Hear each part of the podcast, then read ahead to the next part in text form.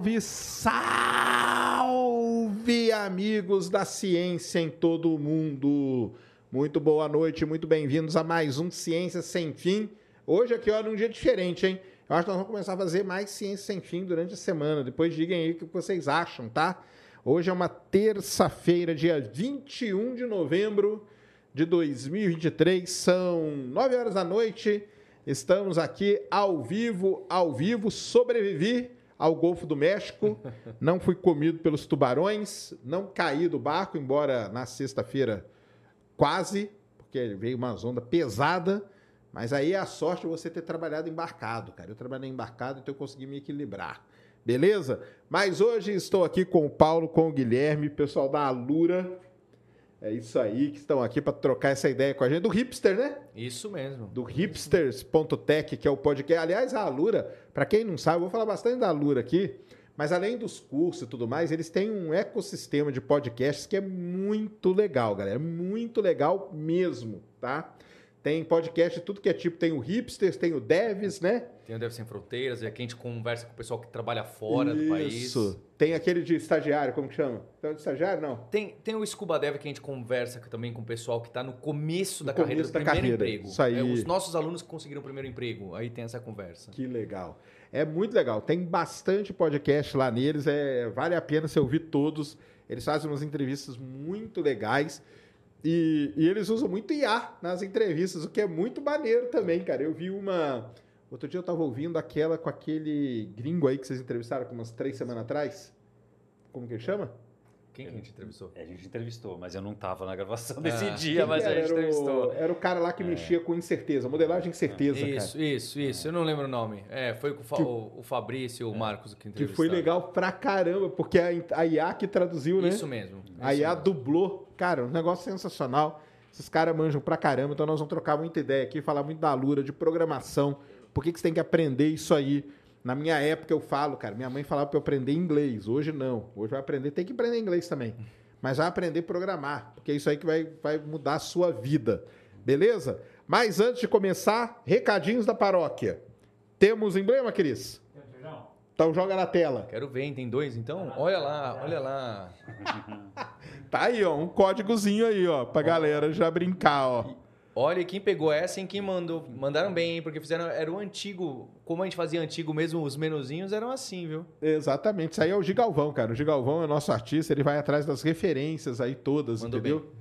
Ele manda bem pra caramba. E qual que é o código, Cris, para resgatar? Ó, o código do Sejão é Alura e Ciência. Alura e Ciência. Lembrando que Alura é com dois L's. Não é? Um Não, L. Um, um L, L só. Um L. um L só. Alura e Ciência. Então vai lá baixe seu emblema, ele fica disponível até 24 horas após o programa aqui. E se esses caras estão aqui que são da Lura, quem está com a gente aqui hoje? Uma parceria muito legal aí, que é justamente com a Lura, galera. Então é o seguinte, você sabe que está rolando aí a semana, né? Essa semana aqui, aliás, eu estava lá nos Estados Unidos, essa semana começa uma loucura lá, entendeu? O nego se mata para ir atrás das coisas. É meio assim. É meio assim. Semana da Black e nos Estados Unidos é a semana inteira é feriado, é quando a galera viaja, volta para casa, o pessoal que vai estudar fora, tem toda uma, uma coisa, porque na sexta-feira é dia de ação de graças e é Black Friday que a gente chama, entendeu? E a Black Friday da Alura tá aí, vai, vão, eles vão fazer aí os menores preços do ano. Para quem não sabe, a Alura ela é, ela é muito mais, eu acho que é muito mais do que uma escola, né? Ela é um tipo um ecossistema, cara. Eles têm muito curso, mas é muito curso. Curso de programação, tem curso de desenvolvimento, tem curso de liderança, de várias áreas assim do conhecimento para você entrar. Você se matricula e você vai ter acesso aos cursos. Eles têm também a chamada Luri, que é a IA de vocês, né? É isso mesmo. Ele vai, eles vão falar aqui como que eles aplicam a IA, porque hoje, lembra que eu conversei com o pessoal aqui do, do Enem? Que eles falaram que lá no, na plataforma deles já estão usando inteligência artificial para ajudar a estudar. Então, inteligência artificial tem muita coisa legal para caramba, tá? Para você poder aprender a estudar. A Lure, que é a IA da Alura, vai te ajudar. Além disso, tem o Discord deles, que tem o quê? Mais, mais de 100 mil pessoas lá no Discord deles, para você trocar ideia, trocar experiência e aprender. Então é o seguinte, vá aí, ó, vai estar o QR Code aí, vai estar o link na descrição 30% de desconto na matrícula da Alura. Então corra lá agora para você aprender a programar. Tem que aprender, cara. Não é brincadeira. E é qualquer área, tá? E é qualquer área. Não, ah, eu sou advogado, Sérgio, vou usar programação? Vai. Ah, eu sou jornalista, usa. Usa. Aliás, tem uma aplicação muito legal, pode até conversar com eles aqui, que o pessoal está fazendo hoje usando o IA para identificar fake news, né? Tem isso bastante. Que você consegue rodar um sisteminha ali de IA e ele consegue. Existem, vamos dizer assim. É igual o lance que eu falo, pessoal, aqui, que conspiração. Você quer construir uma conspiração, tem uma receita. E se tem uma receita, Padrão, fake news não. também tem. E se tem padrão, a IA captura esse padrão. Então tem. Então, se você é jornalista, se é da área de direito, se é- se é da área de exatas, da biologia, hoje a IA ela está sendo usada, aliás, uma das grandes coisas que a DeepMind fez, né? Foi resolver aquela proteína lá que estava meio século sem, sem solução. Uhum. E graças à, à inteligência artificial a gente conseguiu é, desenvolver, né, resolver ali o problema da proteína. Então, é muita coisa. Vá lá, clique aí, ó, QR Code está na tela, link lá na descrição e você vai fazer parte desse ecossistema maravilhoso aí. Eu já fiz curso da Lura, meus alunos já fizeram o curso da Lura e é realmente é muito bom, vale muito a pena. Combinado? É isso, Cris. Além disso, ó, você pode clicar aqui do lado que você vai ter aí a chance de se tornar membro aqui do Ciência Sem Fim no nosso Ciência Secreta aí. Beleza? É isso? É esse recado? É isso. Muito bom. Cara, Paulo Guilherme, primeiro prazerzão, cara, conhecer vocês. Brigadão aí. Eu ouço os podcasts lá da Lura direto, entendeu? Que eu fico viajando para lá e para cá, ponho ali, vou ouvindo. Eu acho sensacional. Eu gosto muito do podcast tradicional, né? Das antigas. que Raiz. É, a gente começou antes do Spotify ter podcast. Em 2015 a gente lançou esse podcast. Então tem esse, esse roots mesmo. É, legal demais, né? Que é no áudio e tal. Já pensaram em fazer videocast assim? É, sempre pedem, mas você sabe, vocês sabem aqui como é essa complicação a mais além do áudio, né? Não é trivial. As pessoas acham, ah, é só colocar lá a câmera e, e faz Não lá e é, depois não é. põe. Não, não é bem assim, é um estágio a mais. A gente tem feito separado o que a gente faz pro vídeo. Legal demais. Vamos. Bem, vamos começar pelo final, cara. Só pra gente não perder, porque, galera, não sei se vocês sabem, né? O, eu, eu aqui, né, Cris? Nós temos aqui uma, uma, um título. Foi a primeira vez na história que o Chat GPT, era o GPT-3 ainda, foi usado ao vivo. Foi aqui, ó, nessa tela aqui, que nós usamos o GPT-3 ao vivo Com com a galera. E depois nós usamos o, o chat GPT aí, quando já era chat GPT, porque antes era uma porcaria usar aquilo lá, né, cara? Uhum. Sem brincadeira. É, a interface não. A interface não era nada amigável, Não, né? Não. era nada amigável. Mas ela tinha uma vantagem. Porque como ela tinha aqueles controles ali do lado, você podia parametrizar, né? Hoje ele é muito solto, né? É. Hoje ele é muito solto. Ele tenta deixar mais fácil, mais É, convidativo. Para o usuário final, né? Para a pessoa final que não está interessada nessas configurações, quer usar. Aí ela tem esse padrão, né? É isso mesmo. Exatamente. Isso mesmo. E aí nós usamos aqui, nós fizemos um Ciência Responde só respondendo pelo chat GPT. Foi quando ele falou pra gente que o Palmeiras tinha dois mundiais. Olha que doideira. Dois, não é não, Cris? Tá aí, tá registrado pra todo mundo. Cara, e isso foi em outubro do ano passado, né? Capaz dele falar que hoje o Brasil vai ganhar da Argentina. É, É né? capaz dele falar. É capaz, é capaz. Isso foi em outubro, cara. É um negócio muito rápido, né? Tá, acabou de fazer um ano, né? É. Esse, esse ciclo, acho que eu- uma provocação que eu li, que eu gosto dessa transformação que a IA tá, tá- Já aconteceu outras épocas, né? Então, a internet demorou uns 20 anos para muita gente ter acesso. O smartphone, um- uns 10 anos. Mas a inteligência artificial ir avançando já está no seu bolso, né? Você não precisa comprar um óculos de 3.500 dólares ou que todo banco use blockchain. É uma transformação que já está aí, já acontece. Você já fez a live, agora é só esperar melhorar e todo mundo tem acesso no bolso, no, no celular. Então é uma transformação que o, a infraestrutura já existe de uso. Sim. Então é só eles, eh, eles irrigarem essa rede e a gente aprendendo a usar. Por isso que a velocidade parece incrível, porque ela já está pronta para uso, mesmo ela ainda fazendo essas pataquadas, É, né? faz pataquada, mas tem coisa que é muito boa de usar nela. Mas o que eu ia falar é o seguinte, o ChatGPT, para quem não sabe, é de uma empresa chamada OpenAI, que foi comprada pela Microsoft, é isso, né? É, Como que é, é? é- é complexo, né? Ela é investida pela Microsoft, as pessoas não sabem exatamente quanto. Tem gente que diz que é até 49%, porque ela é uma ONG, ela é non-profit, ela é sem fins lucrativos, o que também é bem estranho. Então é, é meio complexa, é meio complexa essa, essa relação que ela tem com a Microsoft, que é uma coisa interna, não é? E elas usam o cloud da Microsoft, por isso que a Microsoft tem botado o uso de cloud, de GPU, as placas de vídeo são da Microsoft, por isso que ela consegue também crescer tão rápido. E aí tem essa, essa simbiose, por isso que na Microsoft, no Bing, o Copilot está no, no, no, no, na suite Office, que foi uma sacada da Microsoft, né? Que a gente acha que isso é de agora, né? Eles já estavam vendo lá atrás, né? Lá atrás, falando, é ali, ó, que a gente vai chegar. Só, só lembrar que uma non-profit nos Estados Unidos pode mudar o status para profit. É, é um pouco tá? diferente de Tem umas como a gente aí, no é Brasil não entende, é, é, não, não tem uma Vamos- analogia vamos tão explicar direta. pra galera o que é, que é o no, no profit. É. É. que é sem fins lucrativos, Sem né? fins Isso. lucrativos. E pode virar fins lucrativos, eles estão tentando, É. então é- é, tem um jogo complexo ali. Entendi. É tudo meio nebuloso. É. Tudo muito nebuloso. Mas, enfim, o cara que fundou tudo isso aí é um cara chamado Sam Altman, né? Isso. Famoso aí, fa- famoso. Ele nem era conhecido, cara. De repente, ele é um dos caras mais famosos. É, então, sabe o que é curioso, Sérgio? Ele já era conhecido porque ele era um dos líderes. Depois ele foi um dos líderes. Depois do Paul Graham, ele foi o líder da YC Combinator. O YC Combinator, que é aquela. é, venture Capital, né? Fundo de investimento de- das empresas da moda pequenininhas dos Estados Unidos.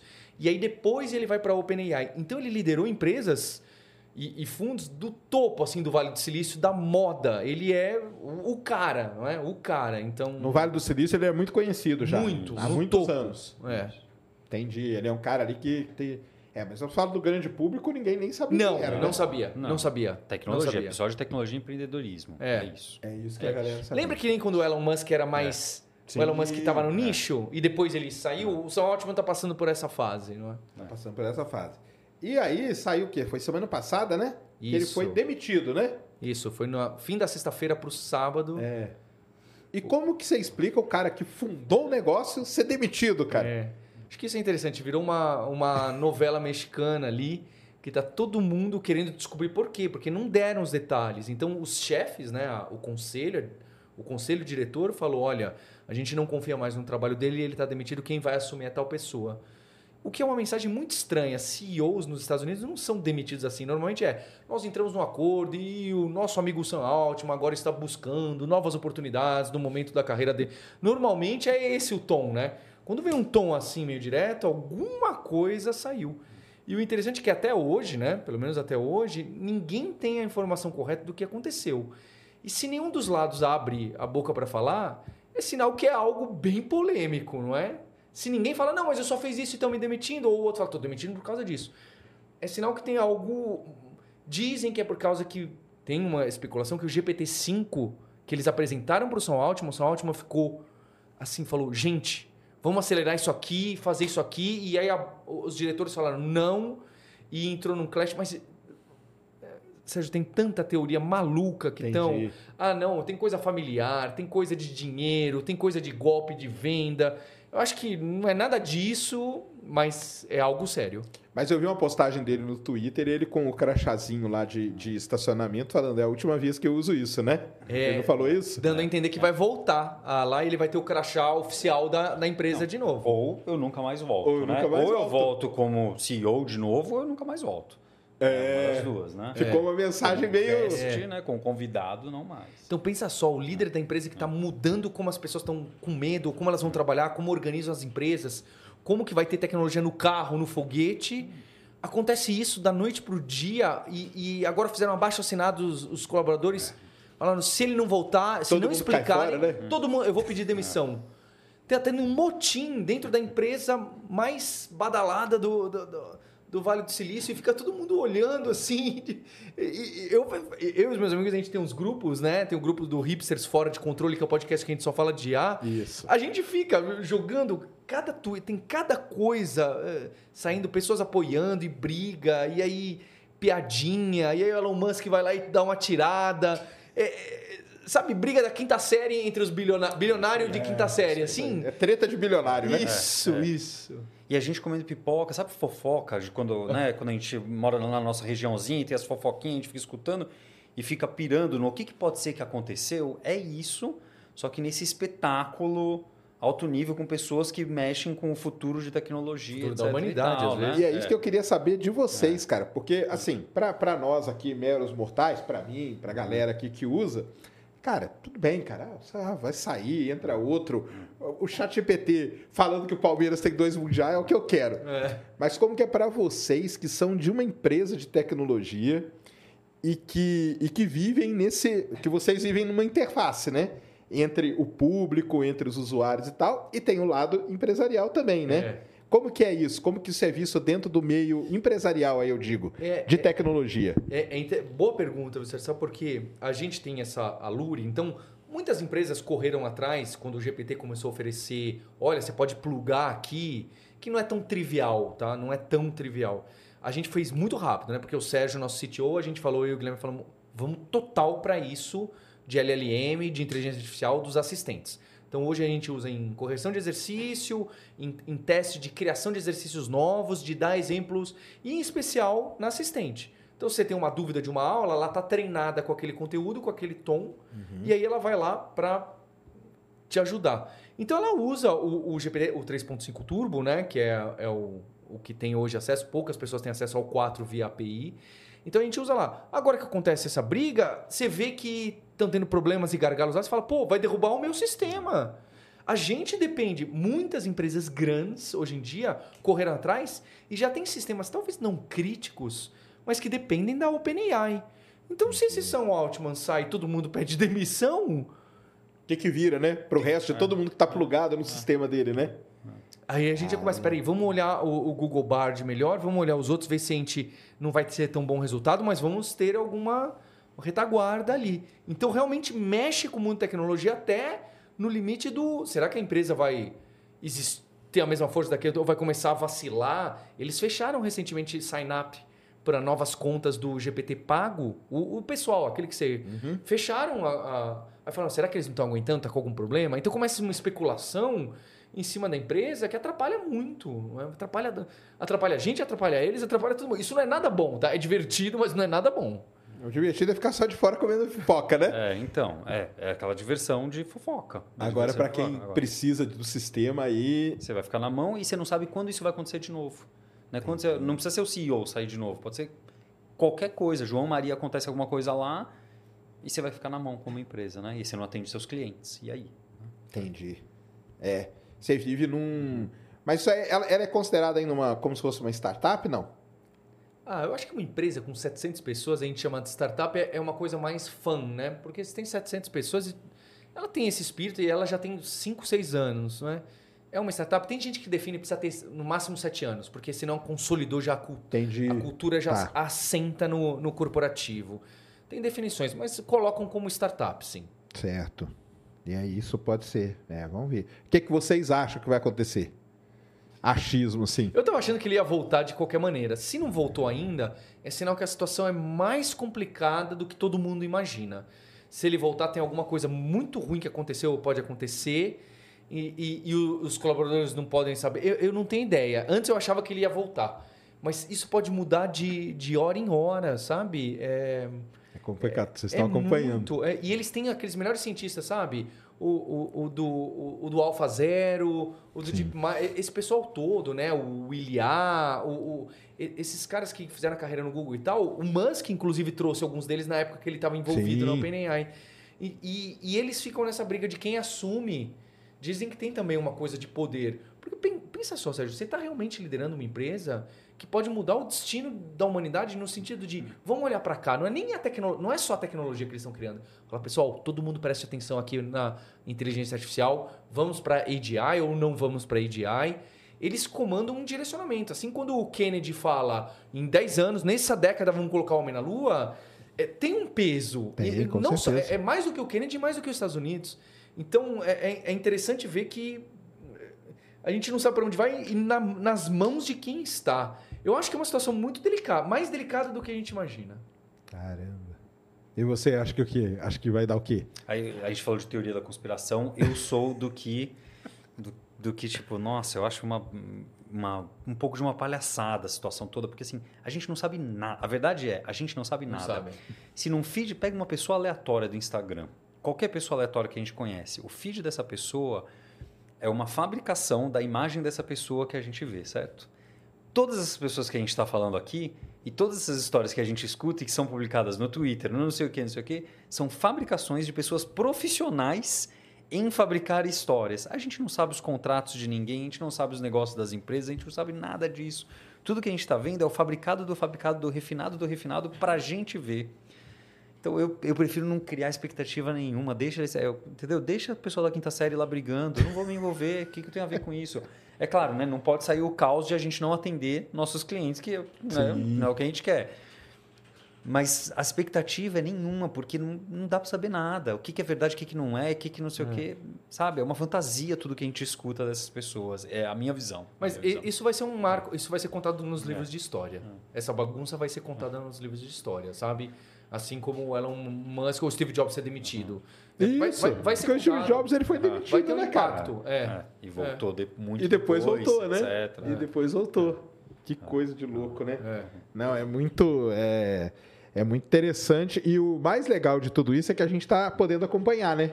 É. Isso é que é interessante, né? E dessa vez em real, em tempo real. Mesmo né? que seja uma fabricação. É, sim, sim. Né? Mas a gente acompanha do mesmo jeito, né? Sim. Acompanha do mesmo jeito. Acompanha. Que doideira, hein, cara? Vamos ver o que, que vai acontecer com isso aí. Eu sei, sei lá, viu? Eu acho que é, é briga, os caras são muito grandes também, né, cara? Ah.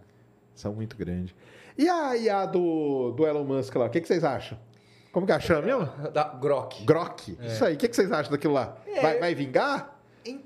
Então, dizem, eu não tenho esse entendimento profundo nesse quando a OpenAI fala que o GPT vai demorar muito para alguém chegar. Realmente, se você fizer os testes no Bard, no, no Cloud da Anthropic e no Grok, eu acho que não está aberto, né? Se você fizer o teste nos outros, você vai ver que fica aquém. É, tá um, um ou dois níveis abaixo é, sabe, o Palmeiras 2 a 0 ele, ele vai começar a falar, ele vai falar Palmeiras, a Palmeiras árvores, sabe assim? é, tá um pouco ainda distante. Inusável, é. é. Muitas vezes inusável, inutilizável. Porque a quantidade de tempo que eles passaram treinando e refinando, você precisa desse tempo de treinamento. Sim. Então tem uma parte que não adianta você vir com dinheiro, você precisa de tempo.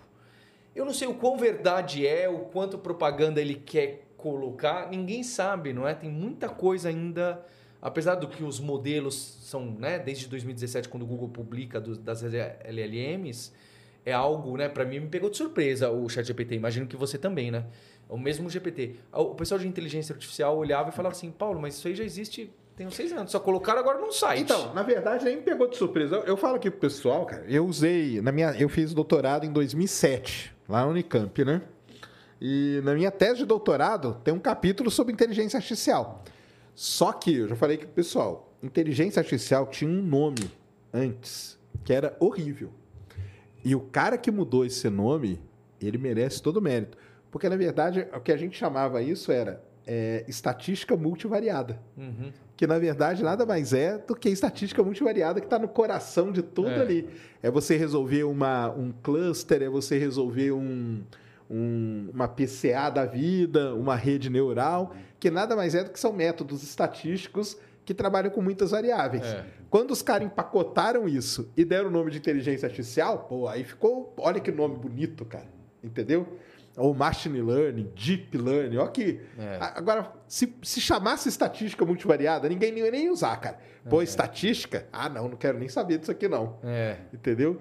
E, e essas técnicas aí, Cara, a gente, é, é, que é, aquilo que você falou é meio verdade, cara. As, é, o caso da, da IA, ele difere um pouco de outras coisas, porque as técnicas elas já estão desenvolvidas há muitos anos.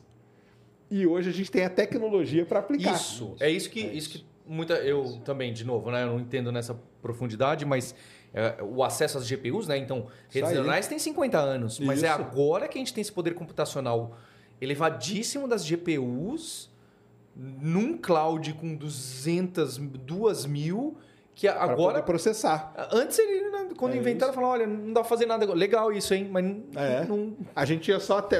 era só a teoria, era só a é. conta ali no papel. É. Pô, o dia que tiver tecnologia, cara, isso aqui vai ser um negócio muito foda, entendeu? É. Mas aí teve que esperar a tecnologia chegar. E chegou os caras simplesmente pegaram isso aí e agora, cara, tá fácil da gente rodar tudo isso aí, né? Uhum. E aí saíram rodando. Mas os LLM, né, que, que até para o pessoal entender, né, que existem diferenças, tá, entre inteligências artificiais. Tem as inteligências artificiais que são preditivas, que a gente fala que elas dão probabilidades de coisas acontecerem, que é diferente do chat GPT da vida, né? Que o chat GPT, ele é uma generativa, né? Ou seja, ele tem que dar uma resposta. Quantos mundiais tem o Palmeiras? Dois mundiais. Ele, ele não fala assim, ó, tem a probabilidade de ser tanto ou de ser tanto. Essa resposta tem. Porque aí seria uma preditiva que também não ia funcionar, né, cara? Se ele começasse a dar por probabilidade, a galera não ia, É, não ia espalhar, Ele- né? Isso tudo já está muito, muito embaixo, né? Que nem quando você vai no WhatsApp responder uma mensagem e ele tem o autocomplete das Sim. palavrinhas, a próxima palavra. É basicamente isso que ele faz, né? Num, num nível bem mais arrojado. Então ele está te dando ali as LLMs, essa sigla aí, né? Dos modelos de linguagem em alta escala, gigantes, cada um traduz um pouquinho diferente. É, eles vão te dando a próxima palavra de acordo com um monte de regras que eles têm, que eles foram treinados, que eles aprenderam. Falam, olha, nessa sequência a próxima palavra provável é essa. E ele vai calculando a próxima todas as vezes, né? Por isso que o pessoal fala é, que é um papagaio esto- estocástico, né? Ele usa estati ele é um papagaio que usa estatística para repetir coisas que ele lembra lá. Ah, você está falando isso, a próxima palavra então é essa, né? O hino do Palmeiras, né? Então ele vai cantando o que ele lembra mais ou menos, desvia às vezes e, e vai. E, é- e isso, o que assusta é que a similaridade com o, o discurso humano é surpreendente, né? É surpreendente, né? Você fala, não, peraí, tá muito, tá muito humano. Mesmo que seja errado, né? Ou mentira, Sim, tá muito humano. com É. certeza. Não, tem várias coisas que assustam. Essa é uma, né, de que o resultado final desse, dessa ali- análise estatística, né, de probabilidades de palavras que vão ser as próximas, é, parece realmente o resultado humano. Mas tem outro também, que é, por exemplo, a representação nessas ferramentas de uma palavra não é uma palavra, Guilherme, não. É tipo G-U-I-L, de repente. Né? São tokens, literalmente são números, né? São pequenos tokens. E de repente você descobre que o- vários tokens que estão ligados com falar sobre economia em coreano estão ligados com representam também coisas, né, no conhecimento humano nesse modelo, né, ligadas com geografia do Brasil. E todas elas são representadas por essa sequência meio que de tokens que aparecem de tal forma, etc É. e tal. Então, né, a- não, só, não só o algoritmo detecta padrões de como isso aparece, mas a forma que ele compacta essa informação A representatividade é incrível. Que nem quando saem no cérebro humano descobrem que mexer o dedão do pé tenta, tá próximo do cheiro da laranja em algumas Isso, pessoas. isso. Não, não que essa relação exista, mas sempre tem essas coisas. Sim. Então as redes neuronais, quando elas são treinadas, e o pessoal vai olhar depois o, o modelo, eles estão fazendo alguns desses, olha aqui, e às vezes eles fazem até mudanças, né? A Paris, é Torre, é Roma, eles trocam, aí ele começa a responder, não, a Torre Eiffel fica em Roma, sabe? Então os modelos ficam mais bonitinhos do que eles imaginam, do que qualquer pessoa poderia imaginar. Então os resultados, isso que é legal, né? O criador e criatura. Me parece ser uma das primeiras vezes que os seres humanos criam alguma coisa e que fala, peraí, mas está dando certo isso? Isso que eu fiz funciona tão bem assim? Né? Cientistas, os doutores em matemática, os russos, os chineses, os americanos, sei que das elites da Ivy League, fizeram um negócio, rodaram e falaram, opa, mas deu certo? É, Sabe, o Frankenstein é o Frankenstein. É, é, é muito interessante esse momento que a gente está vivendo. Não, isso aí eu também, eu também acho. Eu acho isso aí sensacional, cara. Eu que, que lido com isso aí. E que ela ajuda pra caramba a resolver a vida. Pô, a minha vida, então, se não fosse inteligência artificial, não faria nada. É. Entendeu? Nem trabalhar eu trabalharia, eu acho, viu? Então, é, eu acho que isso aí é realmente impressionante. E essa sacada de colocar isso aí disponível, né, para o público dessa maneira. Por que, que eu falo aqui das outras, por exemplo? Você pega um, um Mid Journey da vida, o cara colocou um baita de uma, de uma barreira, que é o cara tá no Discord, né? Só isso aí já barra uma, uma turma para entrar, né? Pô, vou ter que entrar no Discord, cara. Nem sei usar essa porcaria, né? Tipo, já não entra. O Stable Diffusion é aquele que você tem que parametrizar um monte de coisa também, né? Pô, tem que parametrizar, cara, nem sei. Aí quando eles vêm com o DALI dentro do, do GPT também, né, cara? Pô, os caras fizeram uma sacada violentíssima, É, né? a interface, ideias de produto, né? Pessoas de produto, não de inteligência artificial, pessoas que isso. sabem. Né? Deixar Usabilidade. Usabilidade. usabilidade. usabilidade, né? Usabilidade. Isso é muito importante, né? É. Porque antes a interface era aquela interface para as pessoas tech, que Isso. gostam de tech, que você ia naqueles parâmetros, entendeu? Você ia lá no CID, você ia lá no- na temperatura, não sei o que, mexer as coisas, etc. Tal. Maravilha. Para o meu pai usar aquilo, não dava, né? Agora, para o meu pai digitar um chat, que é o que a gente faz no WhatsApp o dia inteiro, você faz. Né? Você digita. Isso aí foi uma sacada sensacional. O cara aqui que teve isso foi é um cara de produto mesmo, né?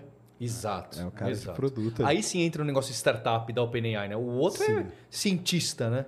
O da startup é, não, vamos fazer assim, a gente faz assim, a gente divulga assim, deixa convite, faz pago, faz de graça, Sim. segura. é. Aí que entra esse, esse É. espírito do startup deles, né?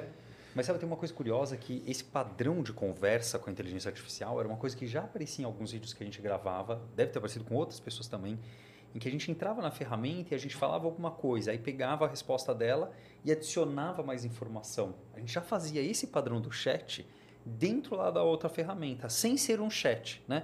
A gente escrevia uma coisa que a gente gostaria, ela dava a resposta, aí a gente escrevia mais coisa embaixo e pedia uma segunda resposta. Então a gente estava meio que indo para esse caminho do chat sem perceber, sabe? Uhum. E deve ter surgido isso em vários lugares, mas ninguém meio que percebeu, putz, isso aqui é um chat. né? Exatamente. E aí eles perceberam. Aí tem o cara que tem. É. Sempre tem o cara que tem a sacada né, de ouro, né? E agora parece óbvio, né? É. Mas alguém É, levantou a mão e falou, vamos fazer tipo exatamente. chat. Aí, ah, é? É. Vamos ver. E bum, estourou.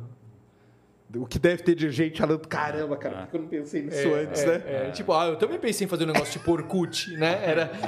Exatamente, né? Engenheiro de obra pronta, né? É, Aí isso. depois que funciona, mas na hora lá ninguém, né? Ninguém pôs a, a cara a tapa. É, o negócio é muito, é muito complicado, viu, cara? Mas é. Mas vocês são da turma o quê? Porque tem a galera alarmista, né? Vocês estão ligados, né? Aham. Tem a galera que acha que é o fim do mundo, né? Que tudo vai se revoltar, que elas vão se assumir, vão matar todo mundo. E além disso, o todo aquele lance de emprego, né? Que ah, não, vai acabar, todo mundo vai ficar na rua e acabou o mundo, agora não sei o quê. Cara, eu, não- eu não sou do lado alarmista, entendeu? Porque, tipo, igual eu falei, cara, eu desde 2007 até hoje elas não se revoltaram. E igual diz um dos caras aí, papa desse negócio, tem o último recurso que é sempre arrancar da tomada, né? mas, mas isso aí começou essa, toda essa discussão, né? O que, É. que vocês acham disso aí? Sérgio, Como- vocês- é, vou- vou dar minha opinião e ela já mudou durante o tempo, tá? Que eu acho que é interessante. No começo, eu estava um pouco alarmista. Eu falei assim, nossa, isso aqui está muito na frente do que qualquer expectativa que eu estava imaginando. Você era igual aquele cara lá que eu esqueci o nome que mandou bombardear os, os, Os servidores. Os servidores? É, o ex-Google também, né? É. É, então, teve até cientista que falou, olha, precisa desligar isso agora. É porque a gente despertou a inteligência artificial geral, não é? Isso. Então, Então, tem gente... você era no começo do alarmismo. É, eu era. Mas só. ah, Tem, tem gente, o, o diretor, que ele foi diretor de pesquisa de IA do Google, né? O Peter Norvig, que era um, é do livro do Modern Approach de Inteligência Artificial. É um livro muito usado nas faculdades de computação, né? Então, o Peter Norvig lançou um artigo um- uma semana atrás, eu acho, que ele falava: olha, a inteligência artificial geral existe hoje. No futuro, a gente vai olhar para trás e falou: era aquele ano que ela ela começou ainda como bobinha, mas ela já sabe fazer tudo. Faz meio errado. Mas ela já sabe se meter em tudo. Ela já sabe. Então, eu acho que é um, é um sinal que as pessoas precisam ficar atentas. Acho que a gente precisa ficar atento. Mas antes eu era meio sensacionalista, alarmista desse negócio. Isso aí vai. Pode entrar nos sistemas e derrubar a internet. Né? Meio infantil, mas enfim, confesso que era a minha imagem. Hoje, Sérgio, a minha opinião é mais do, do medo de como a gente dirige essa tecnologia, como que isso vai afetar as relações humanas, das empresas, das pessoas. Então, vou te dar um exemplo que eu falo muito com a, com a minha namorada. Né? Ela fala assim, pô, por que não colocam logo isso na, na Alexa, né? E vão colocar, né? A Amazon já falou que vai colocar esses mecanismos. Então, só para te dar um exemplo que é o meu alarme. Imagina o seguinte, Sérgio, hoje que é um mundo, o professor Scott Galloway lá de startup, startup famosão, ele fala isso, né? A gente está num mundo que a tendência da solidão e quantidade de amizades é assim, né? O gráfico nos Estados Unidos de quantos amigos você tem década de 50, 60, 70, 80, 90, é, é, é um número. Você olha assim e fala, gente, alguém precisa fazer alguma coisa, né? Então tá. As pessoas estão cada vez mais sozinhas e com menos amigos, tá bem? Aí você pode até discutir, ah, mas isso não é tão ruim. Mas enfim, eu acho ruim, tem gente que pode não achar tão ruim. É, imagina se agora você, na sua casa, quando você for dormir, você tem. Agora, o seu alto-falante é o seu melhor amigo. Porque ele não discorda de você, ou quando discorda, ele é muito educado. Quando você tem uma opinião mais forte, mais polêmica, ele dá o braço a torcer. é, Ele te ouve. te ouve. Ele tem umas músicas preferidas não iguais às suas, parecidas com as suas. Sua alma gêmea. E isso dá para fazer. As LLMs treinadas com seu input e quando perceber que você está bravo, etc. E, e isso está muito próximo. Então, eu criar um melhor amigo seu, seja no alto-falante ou seja em todo lugar, No YouTube vai ser seu melhor amigo, a Alexa vai ser sua melhor amiga. E esses grandes assistentes vão ser seus melhores amigos? Você vai sair para conversar com seres humanos que discordam e esbravejam com você e às vezes são rudes ou às vezes não atendem a sua expectativa, né? Porque frustração, uhum. As crianças aprendem isso quando são crianças. Você precisa aprender a lidar com frustração, do que, que não é. Se a partir do momento crianças, adolescentes têm acesso a essas coisas que nunca te frustram, que já é algo que acontece, eu, eu acho isso alarme. Eu acho que isso tem que soar um alarme em alguém falar, gente, isso é uma discussão ética, ela precisa acontecer. Eu não estou falando de fim do mundo, eu estou falando da gente mudar as relações humanas, que é algo que, que precisa ser discutido. Eu não posso falar, não, mas é muito. A Cecília, minha namorada, fala assim, Paulo, mas para quem é solitário hoje, isso vai ser incrível. É um ponto. Exatamente. É válido. É aquele negócio, né? A tecnologia, né? É o Oppenheimer, né? Uhum. É, é, as energias, é, é, é, os dois lados. Mas por isso precisa ter uma discussão, tá? Precisa ter. Acho que o meu alarme é esse. Hoje eu tenho esse alarme. Precisa ter uma discussão. Então, esse é o um a um, sem contar os preconceitos, né? Reforçar os privilégios, esses que são óbvios e imediatos. Tem os outros que podem ser inerentes à alma humana de como por que, que Sérgio, você vai sair pro bar, pra não sei o quê? Eu vou ficar aqui conversando com meu melhor amigo que... Nossa, você viu isso? Nossa, você viu? Você viu hoje lá no Sérgio Sacani tava o Paulo. O que, que você acha disso? Ah, eu acho isso. E você? Fala com o alto-falante. Pra que, que vai discutir com um amigo? Exatamente. E essa é uma discussão que tem muito, que é da, do Ethics AI, né? Tem. O pessoal já tá...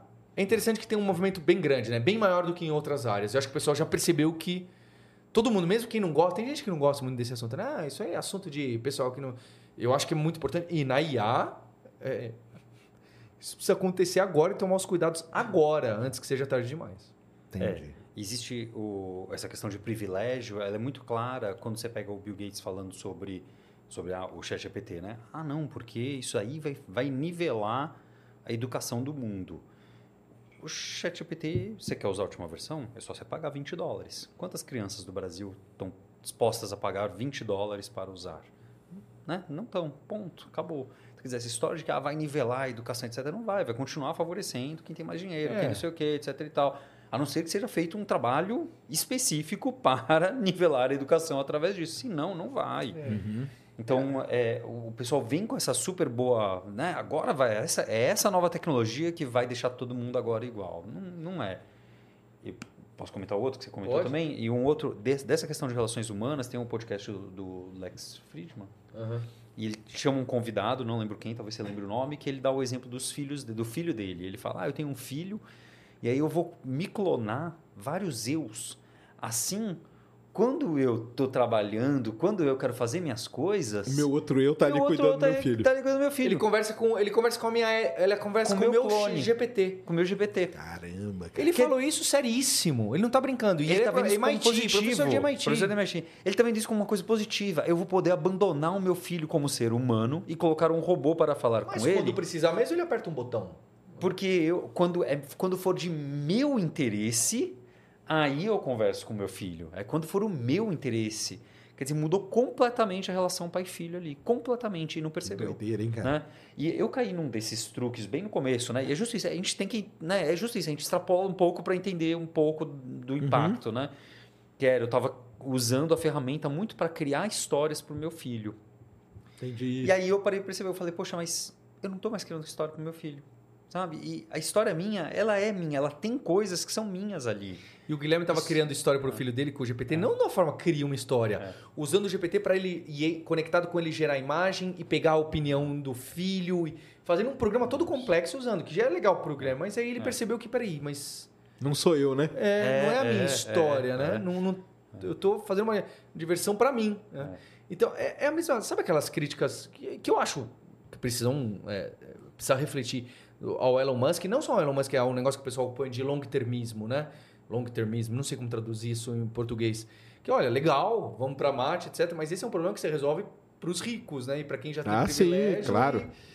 Não vai dar para levar a humanidade não, inteira. Não vai, né? Quem vai então? Vão os filhos dele, claro, né? Não é vai a gente, aí. né? Nós vamos ficar aqui é... mesmo, quietinho. A não ser que a gente queira, a gente aceite o pior trabalho de todos. Talvez é... A, gente, a gente consiga. É uma discussão válida. Precisa entender se a tecnologia. Ao mesmo tempo, o Baca Gaidin fala isso. Ao mesmo tempo, essas tecnologias, né, que são para o pessoal do privilégio, né?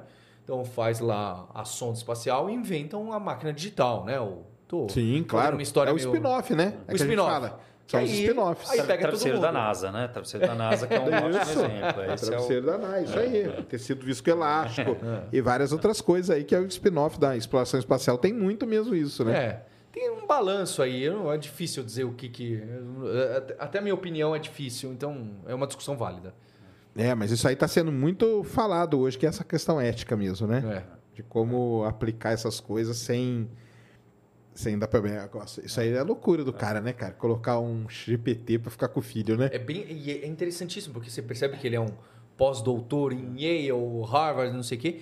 E ele é. Eu não lembro se ele é, é, é, estatístico com do- do- doutorado em biologia ou ao contrário. Sabe? Quando o cara é Entendi. um polímata. E, e ele, você vê ele falando, faz sentido o que ele tá falando e pode acontecer. Aí dá mais medo ainda. Porque ele nem tá falando alarmista, ele tá torcendo por isso. É isso. E aí você fala. Ele tá, ele, tá, ele tá vendo o lado bom, né? Ele tá vendo o lado bom É dessa isso. maluquice. É isso. É, é o lado bom, então, é justo isso. É, o- é o que me incomoda um pouco, né? A gente, por causa da sociedade, da forma que a gente vive, né? Uma sociedade capitalista, etc. Nós nos vemos como máquina de produção. Então, o que, que ele está vendo ele? Ele está vendo ele como, como é que eu produzo mais? Ficando menos tempo com meu filho. É isso. É. Então, eu vou fazer aquilo que eu produzo mais. Seja o trabalho, seja o meu gosto pessoal, seja lá o que for. E aquele lado pessoal humano, quer dizer, o lado humano, tá, a máquina está sendo usada para substituir o lado humano. Em vez de a máquina ser usada para substituir o lado maquinal nosso, né? Aquela tarefa repetitiva, não sei o que, não sei o que. Isso. Ela está sendo usada para substituir o lado humano. E agora ela está tendo esse poder, né? Antes ela não tinha o poder de criar uma história, né? Ela não tinha esse poder, agora ela tem. E aí a gente está Exatamente. usando ela para substituir o lado humano. É, isso é terrível. Tem essas coisas aí, tem que, tem que tomar cuidado, tem que pensar muito, né? E existem grupos, né, de pesquisa sobre isso aí, né? Sobre ética na, Existem, na IA e tudo, é. né? E eu acho que vai haver rachas entre esses grupos e Ah, países. E ó, a gente quer ir para um lado, para o outro. Por isso que o tal do Sam Altman é uma figura central importante. Como que ele pensa? O que, que ele pensa? Que- Porque ele vai dirigir, as outras empresas vão copiar. Aí a China, o, o Japão, os outros países vão também falar: opa, tá indo para aí, deixa eu dar uma olhada para onde ele está indo. Então parece que não, e cada um vai ter. Não, o líder aponta uma direção. Com né? certeza. O líder aponta uma direção. Então, é, eu acho que é, é- é- Tem a parte da fofoca, mas tem a- a- o resultado final O resultado vai. é, é impactante, cara. Vai impactar as nossas vidas. É impactante demais. E na, e na China, como tá esse lance de inteligência artificial, cara? É, eu não, eu, eu não, não, acompanho, mas é, os Estados Unidos tentam de tudo para que eles não tenham acesso nem aos tantos chips de Taiwan, nem aos da Nvidia, né? Que, bem, nasceu de lá, né? E, para tentar segurar esse avanço. E acho que o, o- o ministro das Relações Exteriores da China já falou: nós seremos o primeiro lugar. Né? Carro elétrico já é, e, e inteligência artificial. Né? O, o que parece, hoje ainda não, mas o que todo mundo fica olhando é. Vai acontecer, né? Muita gente Vai fala, vai acontecer. E Tá rolando meio um boicote para eles acessarem, então, as GPU, é isso? É, GPU. E parece que assim, não é meio direto. Ó, no- ó, não, é porque é limite, porque tem, tá, tá em falta mesmo, não é? Não, é porque é limite. Mas sabe, sabe aquele, porque também não pode embargar a China, né? Os Estados Unidos não vai embargar. É, então, fica esse jogo de ficando. Pessoal, um fica inventando desculpa pro outro para como. Como segurar. O, é um protecionismo medieval, né? Sei lá, Sim. medieval não, colonial. Lá, não, aqui não, não vem interferir aqui no meu mercado. Então é interessante, né? Todo mundo, o livre mercado, o livre mercado, não, todo mundo, amigo, todo mundo, mas quando chega na GPU, calma lá, né? Calma lá. Exatamente. Entendi. Pessoal, a, a IA da Microsoft é. É o chat. Não, é a- o Bard, né? Não, o Bard é do Google. O Bard é do Google. É. O da Microsoft é, é o GPT, né? É. É a OpenAI, né? E eles rodam também dentro do cloud D. Eles têm uma versão um pouquinho customizada que roda no Bing, roda nas outras coisas deles. Então tem uma, uma ligação muito forte. Mas é um pouquinho, um pouquinho customizado pelo que eles, pelos que eles explicam. Ah, é, é o Bing, pessoal. O Bing, que, É, é o, que é o buscador lá da Microsoft, ele tem o chat GPT ali meio, meio dentro dele, né? Isso. E aí eles estão usando essa, essa- esse nome Copilot para os produtos no Excel, na Microsoft, no, no Word. É, o- é o seu copiloto, o seu assistente, que eu acho que é uma Então, mas aí eu boa. vou falar um negócio pra vocês que são da área da programação também. Cara, eu uso Copilot, eu programo há muitos anos. Muitos, muitos anos. 2007 eu programava, lá eu fiz doutorado, mestrado também. E eu uso Copilot desde sempre, cara. Porque dentro da programação, o Copilot é um negócio famoso já. É, exato. Ele é um negócio famoso, porque, ah, como que eu calculo uma média? Cara, eu não vou criar do zero um código de média. Já existe essa porcaria, entendeu? Aí você ia lá no Copilot, ele montava o código para você, você colava ali no seu programa e seguia a vida. É. Então, e agora o pessoal está começando a dar isso, que é um nome muito mais interessante, né? Eu acho, ele- eu acho excelente. Que é o, ele vai te auxiliar mesmo a fazer as coisas, né? Que é o que a gente já usa na programação, a gente faz isso, né? É, o pessoal já ia no Google e copiava e colava, no tal de Stack Overflow copiava e colava. Isso, Stack Overflow, é, GitHub, Isso. todos esses repositórios que tem por aí, a gente já pegava e ia fazendo. É. E aí teve os, os visuais, acho que o Visual Basic foi um dos primeiros, até um Copilot bonitinho mesmo, que você escrevia, se não me engano. Tinha uns outros linguagens também que já tinham. Sem É. inteligência artificial ainda. É, uma coisa mais É. básica. Era básico, é uma, né? Uma biblioteca, É, não é? na verdade era uma biblioteca. São Porque evoluções. É isso eu mesmo, são programei com um livro, cara, que chamava um livrão desse tamanho assim, que era o Numerical Recipes. Uhum. É um dos primeiros livros de programação que Tinha. tinha. programação numérica, né? Cálculo Isso. numérico. Sabe o que, que ele era? Basicamente, ele era um monte de código. É. Aqui é o código para você calcular a média. Aqui é o código para você fazer uma análise combinatória. Aqui é o código para você fazer uma mediana. E aí você tinha. Só que na época você tinha que copiar aquilo lá, né? Então, esses, essas bibliotecas, elas simplesmente pegaram esses livros aí, enfiaram lá dentro. E aí você batia ali, pegava um pedacinho e colava, né? É, exatamente. E aí, dando o nome Copilot, porque tudo, cara, tem o nome é muito importante, né? Quando dá um nome de Copilot, você fala, pô, então o negócio não é tão mal assim, não. É, porque ele não vai roubar meu emprego. Exatamente, né? Ele tá ali para me ajudar, né? É. É. O Sam Altman, quando veio para o Brasil, ele falou essa frase. Ele falou, olha, qual... perguntaram para ele, né? Ah, qual é o futuro que você vê? A gente GPT, foi convidado lá no etc. evento, o Guilherme estava lá no evento. Legal. E aí uma das coisas que ele falou, ele falou, ah, eu vejo o, os GPTs em gerais como sendo assistentes no dia a dia de todas as pessoas. Então todas as pessoas vai ter, vão ter o seu próprio assistente. Que me remete à visão do Her, do filme Her, que é, né, você tem o seu assistente no seu celular e aí você namora com aquilo e passa a viver com todos os problemas, todas as questões que aparecem. Mas aí depois... Mas aí você já transformou É, de assistente para um outro nível. Isso, é isso, é. Mas é, né? Me, me remete a Entendi. isso, nessa questão de cada um com a sua própria assistente e que esteja presente na vida da pessoa o dia inteiro. Né? Era meio que um pouco essa visão. E aí o termo do Copilot acho que é mais um branding da Microsoft, né? De como, como encaixar isso É. no mercado, etc. E aí eu acho interessante, Sérgio, como você começou aqui o podcast, que você falou, olha, advogado, jornalista, é, e, e você é de finanças, precisa aprender a programar, né? Tem essa frase, né? Ah, todo mundo precisa aprender a programar. Eu, eu gosto, agradeço, eu acho que não é todo mundo, mas enfim, eu, eu acho que a gente acha que as pessoas precisam do pensamento computacional. né? Isso, É. da lógica, né? E da inteligência artificial. Por quê?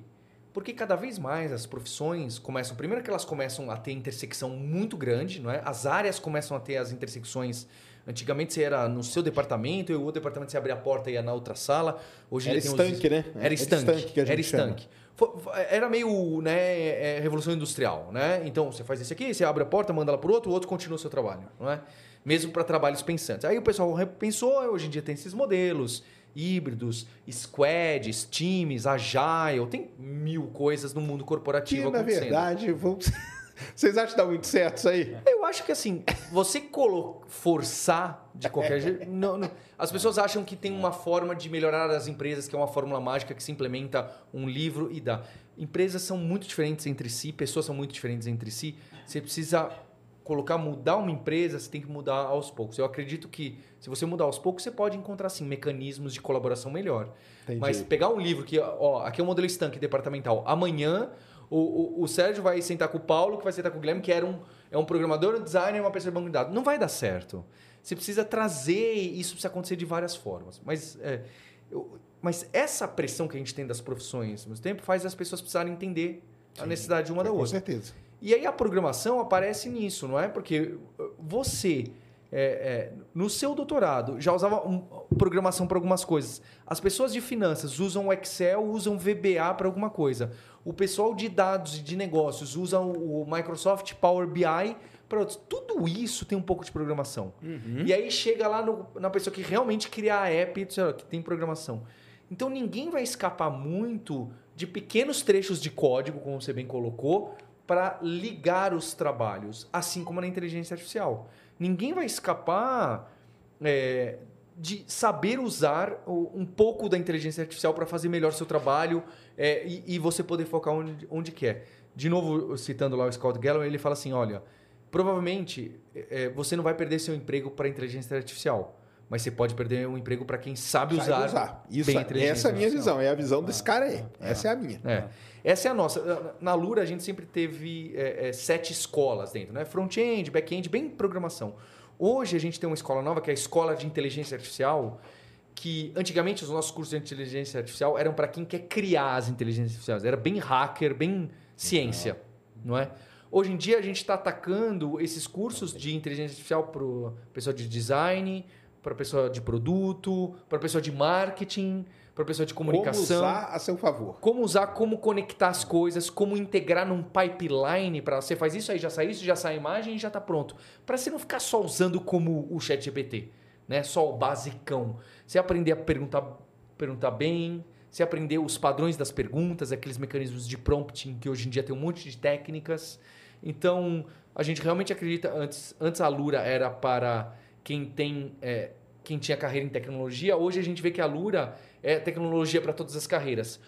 Isso aconteceu, não é só a Lura, né? Isso está acontecendo, né? O computador é para todo mundo, o smartphone é para todo mundo, a programação e a inteligência artificial invadindo as outras carreiras, né? Pelo bem ou pelo mal, tá? Pelo bem ou pelo mal. Mas você vê isso acontecendo, é o que você está falando aqui. É. Não, é exatamente isso. Agora, esse lance aí de trabalhar, cara, eu tenho. Eu sou da área do petróleo, né? E na área do petróleo você tem três grandes grupos de pessoas: os engenheiros, os geólogos e os geofísicos. E o sonho de toda empresa era colocar esses caras junto, cara. Hum, Ah, mas aí você. É que aí você apelou, você, aí você apelou muito. É. E a Petrobras, cara, fez a sala de imersão, não era nem de visualização, sala de imersão. Que era um negócio magnífico, ali no, no, no Edis, ali, edifício sede, ali no centro do Rio de Janeiro. Como que é de novo, Sérgio? Geofísico? Geofísico, geólogo e engenheiro. Ah. Os três. Os três caras que tem que definir aonde vai furar um posto de petróleo. E, cara, o sonho dos caras era todo mundo trabalhar integrado. Aí veio trabalho integrado e não sei o quê. Cara, Veio colocava, os, consultoria, veio todo mundo, né? colocava os três numa sala, cara. Só faltava sair morte, cara. Era... Até hoje, cara, não consegue. Até... E eu tenho, eu tenho uns momentos, cara, muito engraçado. Uma vez os caras fizeram um congresso de integração. Na hora de almoçar, foi o geólogo pro lado, o geofísico. Cara, esse dia. É pena que eu não tinha como tirar foto, cara, porque eu devia ter tirado foto que eu ia levar pra sempre isso aí quando falassem desse negócio, cara. Era impressionante, cara. O geólogo foi comer num lugar, o geofísico em outro e os engenheiros em outro. E um falando mal do outro. É, exatamente, cara, exatamente. Esse negócio é, é muito complicado, cara. Mas é o sonho, né? É um sonho. É o Acho que você sonho. tem que dirigir sua empresa para esse lado, não forçá-la. É, não pode forçar. Se forçar, vai ficar, vai ficar muito complicado. Mas vamos falar um pouquinho da Lura, então, cara. Que você surgiram quando? A, a gente nasceu, a gente também. A gente, tava, a gente tinha um sonho de seguir a carreira acadêmica, né? Diferente de você, a gente não seguiu. Então, eu. Sorte vocês.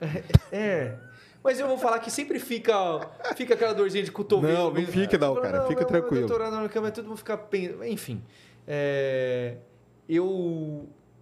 Eu estava no meu mestrado em, geometria computacional. é, Caramba. eu fiz sobre origami e, e- e- e dobras, né? Era um, a gente implementou um, um algoritmo lá de um professor que chama Eric Demene, é o professor mais jovem do MIT, que o MIT já teve. Ele começou a dar aula lá aos 21 anos, um canadense, né? É, e aí, um dos mil papers que ele tinha escrito, a gente foi implementar e a gente levou um ano. Sabe? Mas ninguém nunca tinha implementado, porque era só, ele fez, ó, dá para fazer, né? E a gente implementou. É, é bem interessante, né? É, e, e nessa época eu estava em algumas consultorias e comecei a dar aula de, de Java na Sun, que hoje é a Oracle, não é? E Cara, a Sam, pra mim, é uma tristeza ter acabado, né, cara? era, era legalzinha, né? Tinha um Pô, bem, eu bem usei, fo- bem usei muito É. Microsoft, o Sans, cara. Pô, É. tinha um Sun que era lindíssimo, cara. A Ela- Sun e aquela outra também, que é, pra mim, a maior tristeza do mundo ter acabado, que é a Silicon Graphics, cara. É. Caramba, vocês lembram da Silicon Graphics? É, mas aí era um sonho muito distante pra gente. Silicon Graphics era demais. O, pra quem não sabe, cara, Silicon é uma empresa antiga pra caramba. Ela ficou muito famosa porque aquele clipe do Michael Jackson que muda de, de cara. É. Foi um computador deles. Foi, no, foi eles que fizeram, É. né, cara? Foi no computador deles, cara. Fazer uma analogia para Seria a Nvidia dos anos Ah, 80, 90, isso né? É. Apesar de que não tem nada a ver como era o hardware, mas enfim, era algo. Né? Cara, o tanto de Silicon, o mundo do petróleo, cara, ele, como ele é muito gráfico, então tinha muita Silicon É. Graphics, cara, na, na área de petróleo, muita mesmo. E acabou, né? Como que acaba uma empresa daquela, cara? E a Sam é outra, né? Como que acaba, É. cara, as estações zonas de trabalho deles? É. O pessoal, o hacker, cientista e tal, e não foi. Fal- faltou alguma Faltou. coisa. É. Mas aí você tava fazendo, desenvolvendo para eles. Eu, eu, tava, eu comecei a dar aula lá pra eles. Ah, pá, que é, legal. Porque o Java tava no começo. não é? Sim. O Java tava no, no começo no Brasil, né? Estourando no Brasil. O Java é de 94 para 95. Enfim, isso já era 2002, 2003. E o meu irmão é, tava trabalhando na Alemanha. Ele foi fazer um estágio, estágio, acabou ficando dois anos por lá. Ele fazia matemática na USP, e mas deixou, acabou indo para lá, né? Numa época que programador não ia muito, não tinha Pra essa fora. coisa de programador trabalhar no exterior, era uma coisa meio estranha, né? Era uma coisa meio estranha. Não é isso que tem hoje, né? Não, não é isso. É. E, e aí, quando o Guilherme voltou, ele falou: Poxa, Paulo, quero dar aula aí também. Porque ele- a gente era muito envolvido na comunidade, a gente tinha um ainda tem, chama Guji, um fórum muito grande que antes era só de Java, hoje em dia é de programação. Naquela época que os fóruns eram descentralizados e o Facebook não tinha ainda. Né, Yahoo Resposta, essas coisas não estavam dentro dos jardins fechados dessas grandes empresas. Né? A internet era mais plural. Não é? Sim. E, e quando ele voltou, ele falou: Ah, quero trabalhar aí. Eu fui ver lá, eu falei: Ah, não tem. Ele falou: Ah, então vou, vou montar a minha própria escola. Você quer? Eu falei: Ah, vamos ver aí. A gente Que saiu dando volta no quarteirão da, da, da casa que a gente morava com os nossos pais. Eu tinha 25, ele tinha 23. E aí a gente alugou uma salinha que nem aqui, é, de 36 metros quadrados, e colocamos com uns computador de tubo, um Sync Master, Seis sabe? computadores, É, né? seis Sim. computadores. E naquela época chamava Kaelum. A gente fez uma, uma escola tradicional de programação, só que naquela época também não tinha Sérgio, esse negócio de aprender a programar. A gente já É. estava ensinando Java para quem já sabia programar. Nem, a gente nunca pensava, vamos ensinar, ensinar o começo da programação. Não vamos. Era porque- pré-requisito. Não, Era a gente pré-requisito, Não cara que saber. recusava. Não, a gente É. se recusava. É. Entendi. não Tinha que tinha esse- É, o Java já era um nível assim, É, né? é, não tinha essa busca também, né? Enfim, e depois, com o passar dos anos, a gente pensou, o Guilherme que me trouxe, falou, Paulo, tem uma oportunidade. A gente já tinha, tava no Rio, em São Paulo, já era uma marca consolidada, Kaelon, mas uma empresa, uma escola tradicional. E a gente sempre com o sonho de fazer coisas de ciência, de faculdade, universidade. E eu primeiro, o Guilherme me trouxe a provocação do online em 2011. Vamos para online? 2011 online no Brasil? Pô, ninguém tem conexão uh, broadband direito, é, smartphone, YouTube em casa. Aí pô, e eu falei, qualidade disso aí. Mas mesmo assim, o Guilherme trouxe essa provocação, ele foi tocando, chamava Kaela Online na época, em 2013, que a gente viu que, opa, parece que dá pra gente fazer algo legal. Foi 2012 que o YouTube deu uma explodida no Brasil, né? É. E aí, em 2013, ele falou: vamos com tudo, vamos. Aí a gente resolveu criar uma, uma outra marca para representar alguma coisa. A gente pensou: ah, talvez a, a persona, né, a pessoa que vai estudar com a gente seja um pouco diferente, é, algo mais, mais técnico puro. E aí a gente criou essa marca da Lura lá em 2013. E ela vem, e ela começa a decolar nos podcasts. Em 2015, quando a gente faz o primeiro negócio grande com o Jovem Nerd, a gente cria um podcast junto com eles Legal. só de tecnologia. Então a gente faz esse, esse tipo de coisa aqui com frequência, né? Porque tem muita gente que tenta trazer alguma coisa, né? Você sabe como é isso para influenciador, Sim, claro. mas que não encaixa tão bem, ou a pessoa não participa, ou ela tá muito fora da YouTubosfera, da Podsfera, aí fica estranho. Então a gente começou a fazer esse mecanismo com que hoje em dia todo mundo faz com influenciador. A gente começou com um podcast que era terra de ninguém, né? Ah, sim. É, Spotify nem tava no podcast. E aí cresce. E aí o outro momento que tem forte da, da Lura foi lá por 2018 a gente começou a falar, vamos abrir nossa faculdade. Porque a gente tem, ainda tem esse sonho de ser professor universitário, né? Vocês Ele- querem mesmo? Não largar? É, é, é, Larga é. disso, cara. Tô falando sério. E e a gente até começou o mecanismo de acreditação, saiu. E no meio disso, né? Hoje em dia a gente tem investidores profissionais, fundo, né? Envolvido, não somos só nós, os fundadores. É, a gente já estava há algum tempo em conversa com a FIAP, que é uma faculdade de tecnologia Sei, em São Paulo. conheço. E, e aí, no ano passado, em agosto, a gente adquiriu uma parte e a gente é sócio, somos sócios. E, e hoje a gente desenvolve a parte de, de pesquisa mais avançada, de inteligência artificial, etc., junto com eles, né? Então tem o Wagner Sanches lá que é cientista que nem você, sabe? Que tem esse background todo. E hoje a gente tem uma empresa que é desde o técnico para alguma coisa do mercado de trabalho diretíssimo, né? Para resolver um, um, uma coisa específica, até o graduação e pós-graduação em tecnologia e cada vez mais abrindo tecnologia para para outras pessoas. Ah, então vocês estão com graduação agora também. Graduação e Graduação e pós-graduação pós. pela FIAP, né? pela Pela FIAP. A gente tem um produto junto com a Legal. FIAP, co-branded, né? Das duas marcas dessa pós-graduação que eu tô. Falei, vou levar até a camiseta para receber o parabéns lá do pessoal da FIAP. Falou, lembrou da gente, né? Legal. É, e, e porque a gente. ah, As pessoas. Você sabe como é, não é? As pessoas. Mesmo quem assiste você, às vezes tem aquela. Ah, mas precisa fazer faculdade. Ah, mas precisa estudar tanto. E depois, quando ela está no mercado de trabalho há algum tempo três anos, cinco anos, sete anos ela olha para o colega que tem um estudo em embasamento mais em tecnologia, em programação, em, em estatística, né? Sim, com Em- certeza. Em, em- em estatística, em, em métodos. em- Métodos Bem, numéricos, métodos for, numéricos, né? Uma hora isso vem e a pessoa fala, não, vai ser aqui, isso aqui. Aí você ficou, todo mundo ficou olhando para a pessoa. Né? Fala, Nossa, como você sabe disso? Ué, eu, eu É, é a base, né? é a base. É É a é- base. o ruim é que a base, pra- especialmente para quem está no fim da adolescência ou muito jovem adulto, ficar estudando a base, você não vê aquela aplicação direta. Eu sei que é frustrante. Eu sei Ciência que é. pura ela é complicada demais. Ciência pura é complicada, mas tem uma hora no trabalho do dia a dia e em código, com essas coisas de inteligência artificial completa, que te dá um drive e a pessoa está na frente depois. No começo, talvez não. Mas tem um momento da carreira que você estuda profunda, salva algumas carreiras, vai. É claro, ninguém precisa de, de faculdade para ser um excelente programador. Não estou falando isso. De maneira, não precisa mesmo. Mas tem coisas que a, a ciência, a ciência da computação, análise de sistemas, Sim, claro. algoritmos, inteligência artificial pura, não só o uso dela, vai te levar na frente para um time numa empresa. Vai lá no Google ver quem não tem faculdade. tá? Não precisa de faculdade para estar no Google. Vai ver quantas pessoas não têm faculdade lá no. Vai ver. E vai ver quantos não têm mestrado. T- Não precisa, eu concordo que não precisa, mas se você quer realmente uma carreira longa e- profunda, esse estudo que você faz, eu, eu- desculpa até, até te fazer um elogio aqui que eu não tava. é, você, você conhece bem mais. Eu falei, eu vou lá, né? Eu falei, ah, eu sei um de IA, o Guilherme conhece bem, né? Eu conheço mais. Eu sou CEO, o Guilherme ficou na parte de inovação, educação. E você conhece bem mais do que eu imaginava. Por quê? Porque você tem. É porque você ficou estudando rapidinho, meia hora? Não, não é por causa disso. Ah, é porque você teve um estudo lá atrás que você linkou as coisas e que você consegue ver toda a, a trajetória, né? Então acho que, bem, eh, não tão resumidamente, essa é a história da Lura, é essa como a Legal. gente enx- enxerga educação, ciência, mas também a parte técnica, né? A parte Sim, técnica. que é importante, né?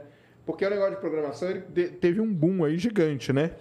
De uns anos pra cá, né? Teve, muito grande. Que o pessoal começou a aprender a programar e tudo, e, e muito também seduzido aí por salários, trabalhar no exterior, É. né? Eu não gosto de usar essa propaganda. A gente no site a gente não fica falando salário de- do- É. das pessoas que programam, porque existem esses salários grandes que a gente vê aí, existem. Mas é o topo da pirâmide, né? Eu não Sim. gosto muito de ficar prometendo salário pra ninguém, porque isso depende de Ah, tantos não, fatores, claro. né? É. Não, mas o que eu falo é isso aí. Não, né? foi mesmo, Que muita isso gente atraiu. ficou seduzida por Ficou isso, seduzida. né? E aí a pessoa começou sem saber nada, de, por exemplo, de matemática, de estatística. Para programar, cara, é basicamente é saber estatística ali no fundo, né? E... Mas por conta disso, né, cara? Pô, cara, ah, não tem o que fazer, vou... Mas e na- nasceram bons programadores nisso aí, né? Sem dúvida, mas sem dúvida Acaba sempre alguma. nascendo, né? Sem dúvida alguma. Mas aí, a base é fundamental, cara. Você tem a base e você vai querer ir para uma empresa assim grande. é, Na hora, o cara que é chefe lá, ele vai saber quem tem a base e quem não tem, né? Na hora ele, Apa- aparece ra- Isso aparece rápido. Aparece mais rápido do que as pessoas imaginam. na hora ele aparece rápido. Né? E o e o que que tem tem saído mais lá para vocês? O tal do Python? É, Como que é? É. O, o Python dominou mesmo? É, o guia é bem do Python. A gente tem sempre aquela pergunta, deve ter gente perguntando, ah, eu me interessei por onde eu começo a programar, né? Aí todo mundo tem mil opiniões e, e, e tá tudo bem. Você Qual pode- é a melhor É, linguagem? qual- Putz, que pergunta ruim, né? Tá vendo? Não sabe usar o GPT, né? Tá vendo como as pessoas não sabem usar o GPT? Já começou pela, errando a pergunta. né? É, isso mesmo. Texto nenhum. Mas é, a no- nossa visão, né, assim, para quem vai começar, essa, ah, duas grandes linguagens que são mais fáceis de você usar é o JavaScript e o Python, e por motivos óbvios, né? O JavaScript porque está no seu navegador. Então, você não, se você quiser brincar com JavaScript, você não precisa instalar absolutamente nada. Nada. Você já está pronto. O que que eu preciso instalar aqui para começar? Nada. É claro que você precisa de um editor ou talvez usar um sistema, vai ser melhor. Mas tirar a barreira, né? em educação, você tirar a barreira, os pré-requisitos Claro. e. Não, peraí, primeiro instala o Linux. Pô, já. Já acabou. Calma. Já 90% Derrubou, já derrubou, larga. Derrubou, derrubou. Desmotivou aquela pessoa que tinha motivação, né? É. Você, né? E, e o Python também, né? Seja por causa do Jupyter Notebook, ou seja porque ele está muito aberto a pessoas usarem para números, para mastigar as planilhas, para mastigar números, para mastigar um relatório, para fazer um plugin para alguma coisa. Mas qualquer linguagem, seja o Java, seja o C Sharp, seja, todas elas, para começar, vão ser interessantes também. Eu gosto muito do JavaScript e do Python. É, e é como a gente, na Lura, para quem está começando, a gente coloca as carreiras iniciais sem pré-requisito nenhum, são mais, tem outras também. Mas Python e JavaScript a gente acha que elas são mais convidativas Ah, sim, com certeza. para as pessoas. É. É, porque o pessoal entender, cara, esse negócio de linguagem, assim, é, não- isso aí não existe. Para quem programa mesmo, não tem isso aí, cara. Entendeu? É, É, a linguagem é só uma maneira que você vai conversar com o computador. é. É tipo perguntar qual, qual é a melhor língua do mundo? Ah, ah, é o inglês. Não, peraí. O inglês é se você está pensando no mercado. Você precisa dar mais. A, pergunta precisa estar mais caprichada para eu poder responder. Exatamente, né? Eu falo que o pessoal, entendeu? Que, que a linguagem, na verdade, a linguagem é o de menos. E hoje é o de menos mesmo, cara. Porque hoje tem os tradutor ainda, né? De linguagem, né? Que você escreve número e passa para quase todas as É. outras, né? Então, isso aí lá no começo, cara, ah, vou aprender basic, aí você tinha que aprender a sintaxe direitinho. Hoje o mais importante é a lógica da programação, né? É, entender como essa linguagem está relacionada aos componentes, às bibliotecas, a, como que essa linguagem se conecta com o, o, o ChatGPT. É mais fácil de chamar os serviços ou não? É, é, como as coisas se conectam cada vez mais assim. Exatamente, é. É. isso aí que a galera tem que. Isso você tem que aprender, cara. É. O, o Python é muito bom porque para lidar com o que o, o tal do famoso data science, né? Ele é muito É. bem feito para E, isso. e né? é muito fácil de começar, né? Com ciência de dados, né? Eu quero explorar dados, quero explorar de- Num Excel. gráficos. Puxar o Excel e fazer um. Quero um ler um relatório. Excel, ler uma tabela, ler um arquivo e fazer certos gráficos, certas análises. Dois palitos, poucas linhas, você tem resultado com uma qualidade muito boa, etc. JavaScript um pouco mais complicado É, resultado. porque não foi- o Java e o JavaScript e o mesmo Java, você tem que chamar a biblioteca, vai ter É. mais um, um código que o pessoal fala do boilerplate, vai ficar. Como o Python tá muito, o pessoal focou muito uh, as ferramentas usando o Python para isso. Ah, puxa esse Excel, calcula a média da coluna C e me dá um, um gráfico pensando com a média mediana, etc. Você não precisa nem fazer a fórmula da média mediana, ele já sabe. Ele já ele, e você pode escrever um pouquinho de texto em português no meio para poder explicar para o seu amigo que você quer mandar, a sua amiga que você quer mandar aquele, te, aquele programa. A comunidade foi para esse lado. Comunidade. É. A comunidade do Python é muito grande, né? Nossa, é, e é, é. É, Não, a comunidade Python é. Ah, passou do Java? Já será? Como que tá? Porque tem, eu sei que tem a treta, né? Tem sempre essa treta. e aí, você perguntou, né? E aí, o Python passou tudo? Se você for lá no GitHub, ainda não passou tudo, tá?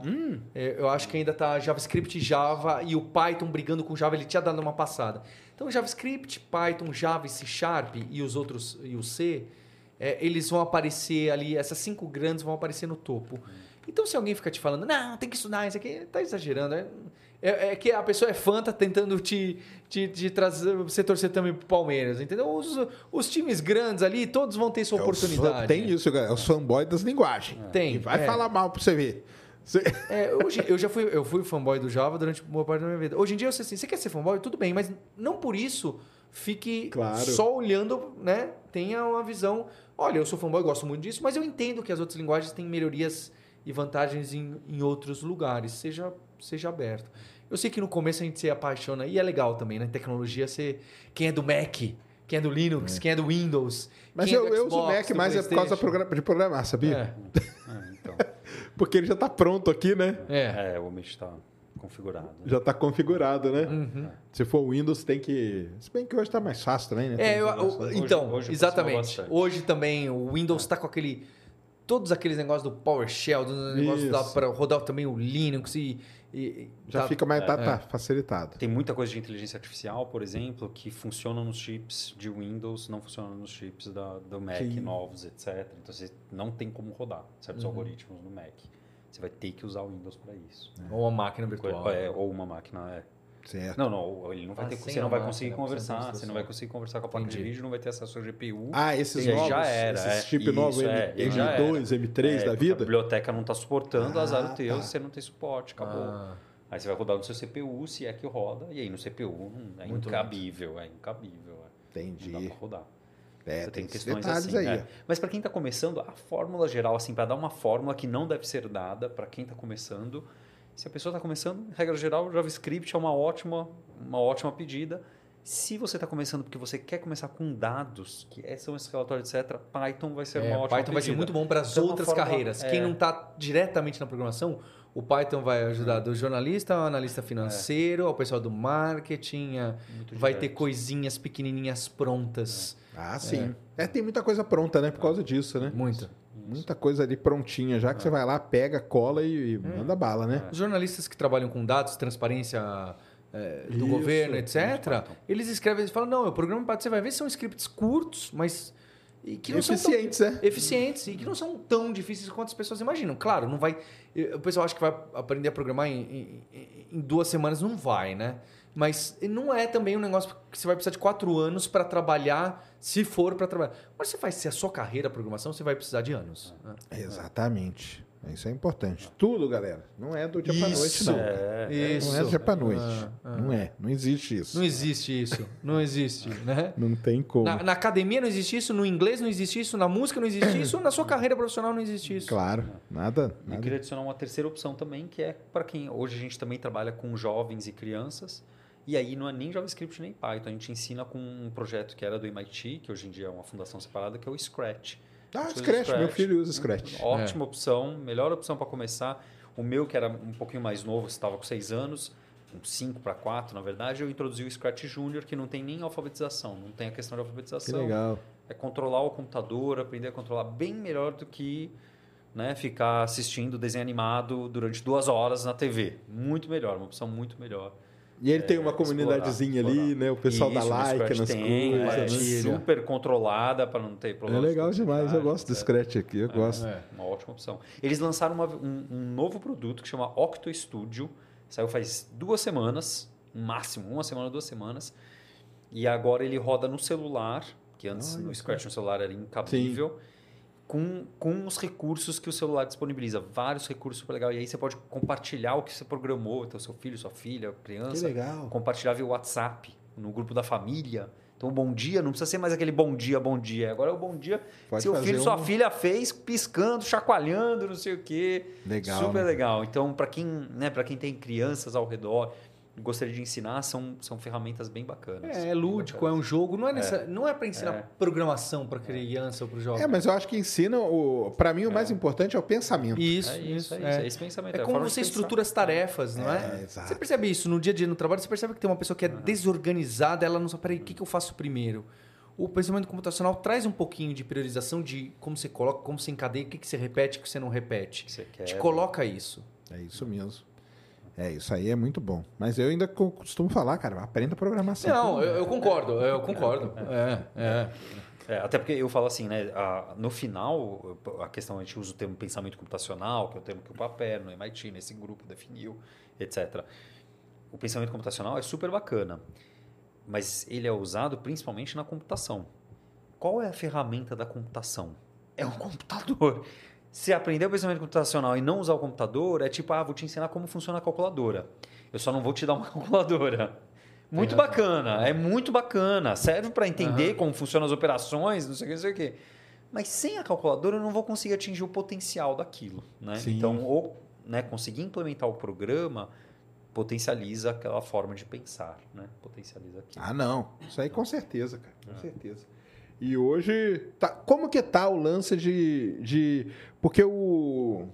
A OpenAI fez um congresso em semana passada, né? Semana retrasada? É, deve, Quando foi? Deve Day, é. Faz uma Duas semana. semanas, uma uma semana, semana. É, né? Talvez. É. Que eles mostraram lá um daqueles lances do cara criar o próprio chat dele, o chatbot dele, Aham. e hoje disponibilizar na, numa, numa, num lugar lá que eu, eu posso usar o seu e tal. Como Uma que tá isso aí? loja, né? É, tá, tá já, eles não, eles abriram um pouco e agora já não abriram porque não aguentaram. Não é, aguentou, né? Não aguentou. Fechou, né? Mas agora você pode dar o, o, o, o treino, né? No que, que ele, qual que vai ser o no que, que ele vai se basear para criar o GPS. Então ele não vai só usar, usar a internet. Ele Sim. pode usar o seu manual de como criar um foguete espacial para você tirar dúvidas e conversar com ele. Isso aí, pra mim, é o melhor jeito de usar, cara. Pra É. mim, o melhor jeito de É. usar a inteligência artificial Mais é quando. Exatamente. É. Isto ela não é tão genérica, ela é mais específica, é isso que a gente está falando. É, não, mas não, mas Eu ela é genérica porque a de ela trás é genérica, um. mas A agora a é gente especifica. Então, e é esse que é o ponto do Sanatimo lá de trás, entendeu? Me parece. Que a conexão, quando ele falou, olha, cada um vai ter seu próprio assistente, não sei o que, é. Era ele está isso. criando uma loja de assistentes. Naquela época ele já falou, olha, o plugins parece que não está dando certo. Que era o que eles tinham criado, né? Então, você vai criar o seu assistente, assistente da, do site de receita. E aí, esse assistente do site de receita, as pessoas usam esse assistente. Né? Então, são assistentes especi- especializados. Né? Que Isso logo aí. serão seus melhores amigos. É. Então, eu, eu falo aqui, vou, vou repetir aqui pra galera que já que não, não- que não pegou e que tá aqui hoje. Eu uso muito a inteligência artificial para ler artigo científico, cara. Para mim, é a melhor coisa que tem. Eu uso o chat PDF e um chamado SciSpace, que é muito legal, porque aí você conversa só com o seu artigo. Uhum. Então você carrega o artigo ali e pergunta qual foi o método que ele usou, quais os resultados que ele chegou, qual a conclusão, e ele vai te respondendo tudo. Uhum. E esse SciSpace, cara, ele faz um negócio que é mágico. Você vai lá e marca o gráfico e manda ele explicar. Ele explica o gráfico para você, cara. Perfeito. E tem uns gráficos que são cabulosos, que você não sabe, É, entende nada. é. Eu vou lá, marco, ele explica o gráfico bonitinho, cara. E aí, sabe o que que é mais legal?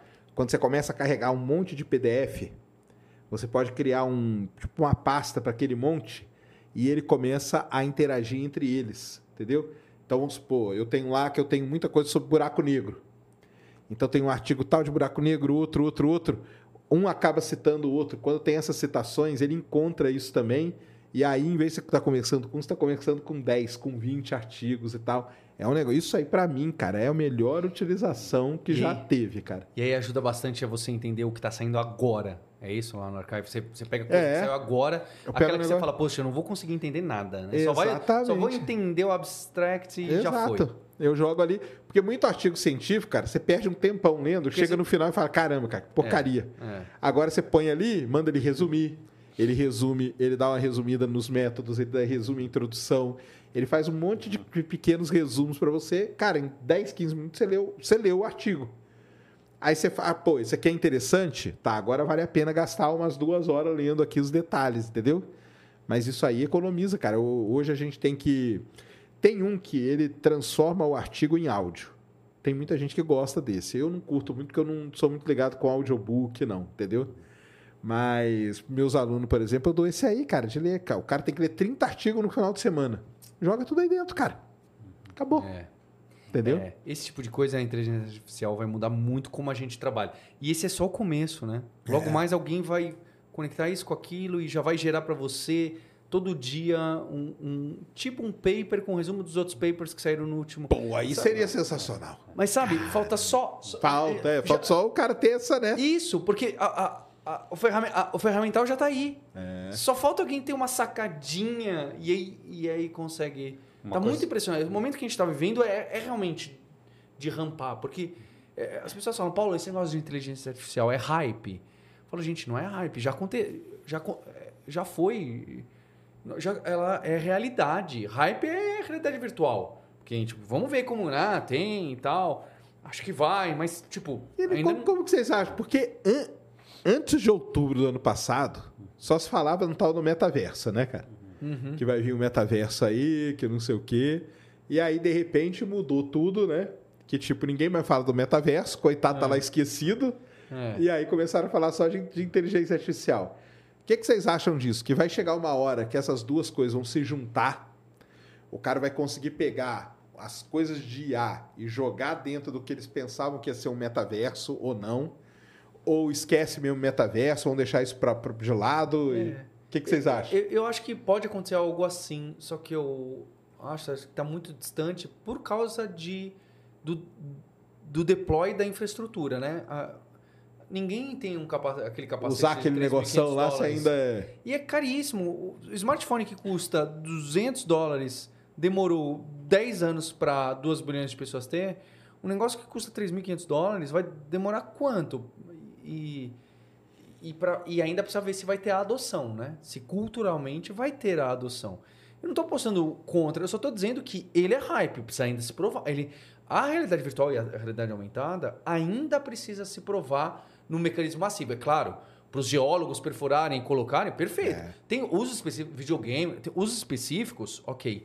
Agora, diferente de celular e inteligência artificial, que o uso massivo Sim. já acontece. Esse é meu ponto. Eu, eu não estou falando que ah, isso aí vai sumir. Eu não estou falando, falo, para todo mundo ter e todo mundo andar na rua com o negócio, ainda, ainda falta, Entendi. falta provar que, que Mas você acha que tem como colocar esses dois ah, sistemas com funcionando certeza, junto? com certeza, Tem, né? Com certeza. Ah. Porque nessas, nessas brigas aí de bilionários de um lado para o outro, o Zuckerberg tá quieto, né? Como que ele tá nessa história toda? É, ele entrou um pouco. A... É, é, na verdade, que a Open. Não é que ele entrou É atrasado. fica, com- é, é- é dá até medo de falar, porque esse cara ele é esperto, né? É As esperto, burgas ele não é, né? É. E aí, sei lá o que, que ele tá É. tramando, amanhã ele solta um negócio aí revolucionário, né? E aí. É. E eles lançaram algumas ferramentas, né? É, de- de lançaram até open source, bacanas, é, open lançaram source, de né? graça para todo lançaram. mundo, porque eu acho que eles já tinham alguma coisa, mas não estava tão bom. Ele falou, vamos lançar aberto, sabe aquelas estratégias? Vamos lançar para todo mundo para ver se ajudam e a gente Uhum. Vai atrás desse gap, né? Que nem o Google que na hora que tomou um soco de direita no queixo, né? Quando, Entendi. quando a Microsoft, o OpenAI e tal, e o Bing colocou, aí eles foram atrás. Tá todo mundo a- todo mundo indo atrás. Eu também, eu não vou dar risada do Zuckerberg não, né? É, não, é foda, porque. Mas Nem do parece que Grok, ele tá. nem do Grok. Nem do Grok, né? Porque parece que ele tava aqui, ele tava logicamente focado no, no, no metaverso lá Tava. dele, aquela coisa não, dele, isso né? não tem como falar, que ele, É. que ele já é. Ele deu, acho que ele deu uma bola fora, né? Quer dizer, ele errou o time. Ele falou: "Não, metaverso, tipo, tá por quanto ele falou, não tá tão perto por quanto ele falou, né? Sim. Acho que isso, acho que É. ele caiu no hype. Acho que ele caiu no hype. Ele É. criou e caiu no próprio ac- hype, né? É, eu acredito que em 3, 4 anos, 5 anos, possa ter realmente um começo de uma adoção forte. Mas para você ficar dois anos atrás falando tão alto para um negócio que vai acontecer daqui a 7 anos, é diferente de alguém falar, vamos todo mundo para inteligência artificial, né? Eu, eu- quando a gente estava começando a conversar com a FIAP, eu lembro que conversando lá com, com o fundador, ele falou assim, e ainda não tinha o GPT, né? Não tinha o GPT. Falou, Paulo, porque aqui tem dois anos que a gente colocou inteligência artificial para em todas as graduações. Então, tanto em análise né, né, em sistemas, quanto em defesa cibernética, quanto em engenharia de software, engenharia de computação, tem uma disciplina de inteligência artificial. Quando ele me falou isso, eu falei, nossa, que exagero, né? Aí agora ele está dando risada, né? É, então, é, é, eu, tem, imagina colocar uma disciplina de VR para todos os cursos. Aí eu acho que não, né? Claro, ter VR em algum momento, dentro de uma né, interação mãe-máquina, UX, etc., faz sentido. Agora, só VR para todo mundo me parece Entendi. pelo hype. né? Saquei. Porque ter ideias bacanas é fácil. Ah, vamos, uma super bacana que aparece. Ah, vamos no metaverso, agora a gente vai aprender em inglês. Então eu vou no metaverso e tem uma pessoa e eu estou num restaurante. E aí eu converso com ela em inglês e ela vai. e eu vou treinando em inglês assim. Então, quer dizer, ideias bacanas não faltam. Mas nem precisava de inteligência artificial para ter essa ideia bacana. Podia ser um Só ser humano ali 3D do outro ou um lado. 3Dzinho aí no- É, era um ser humano do outro É, lado e eu- um metaverso. Maravilha. Não deu certo, não dá certo, não deu certo hoje. Então, não, não é isso hoje. Hoje não tá, né? Não tá. Eu falo aqui pro pessoal que o Fantástico, cara, ele já ferrou muito a vida do brasileiro. Ele mostrou autópsia de ET e várias coisas. E eu acho que o Fantástico ferrou o metaverso, cara. Quando ele mostrou aqueles bonequinhos de bolota. Entendeu? Vocês, não sei se vocês chegaram a ver. Chega. É, eu, a ver? eu vi que o- aquele que aparece o Zuckerberg, tipo o Ah, Wii, né? é. Tipo Ah, o jogo da tá. Nintendo. Que é isso, que é um, uma bola. Cara, que ele ferrou. Aquele dia eles ferraram o metaverso, cara. Porque quem olhou para aquilo e falou: Quê? Você é essa bolota aí, cara? É. Vou jogar Fortnite, cara, que é muito melhor, ué. Lá eu compro roupinha, ponho minha arma, tudo. Agora fica aquela bolota andando esquisita ali. E aí eles fizeram o cara sentar na mesa com eles, um negócio bem na. Cara, aquele dia o Fantástico enterrou o, tinha. o metaverso do, do, do Zuckerberg, viu? No petróleo a gente usa muito, viu?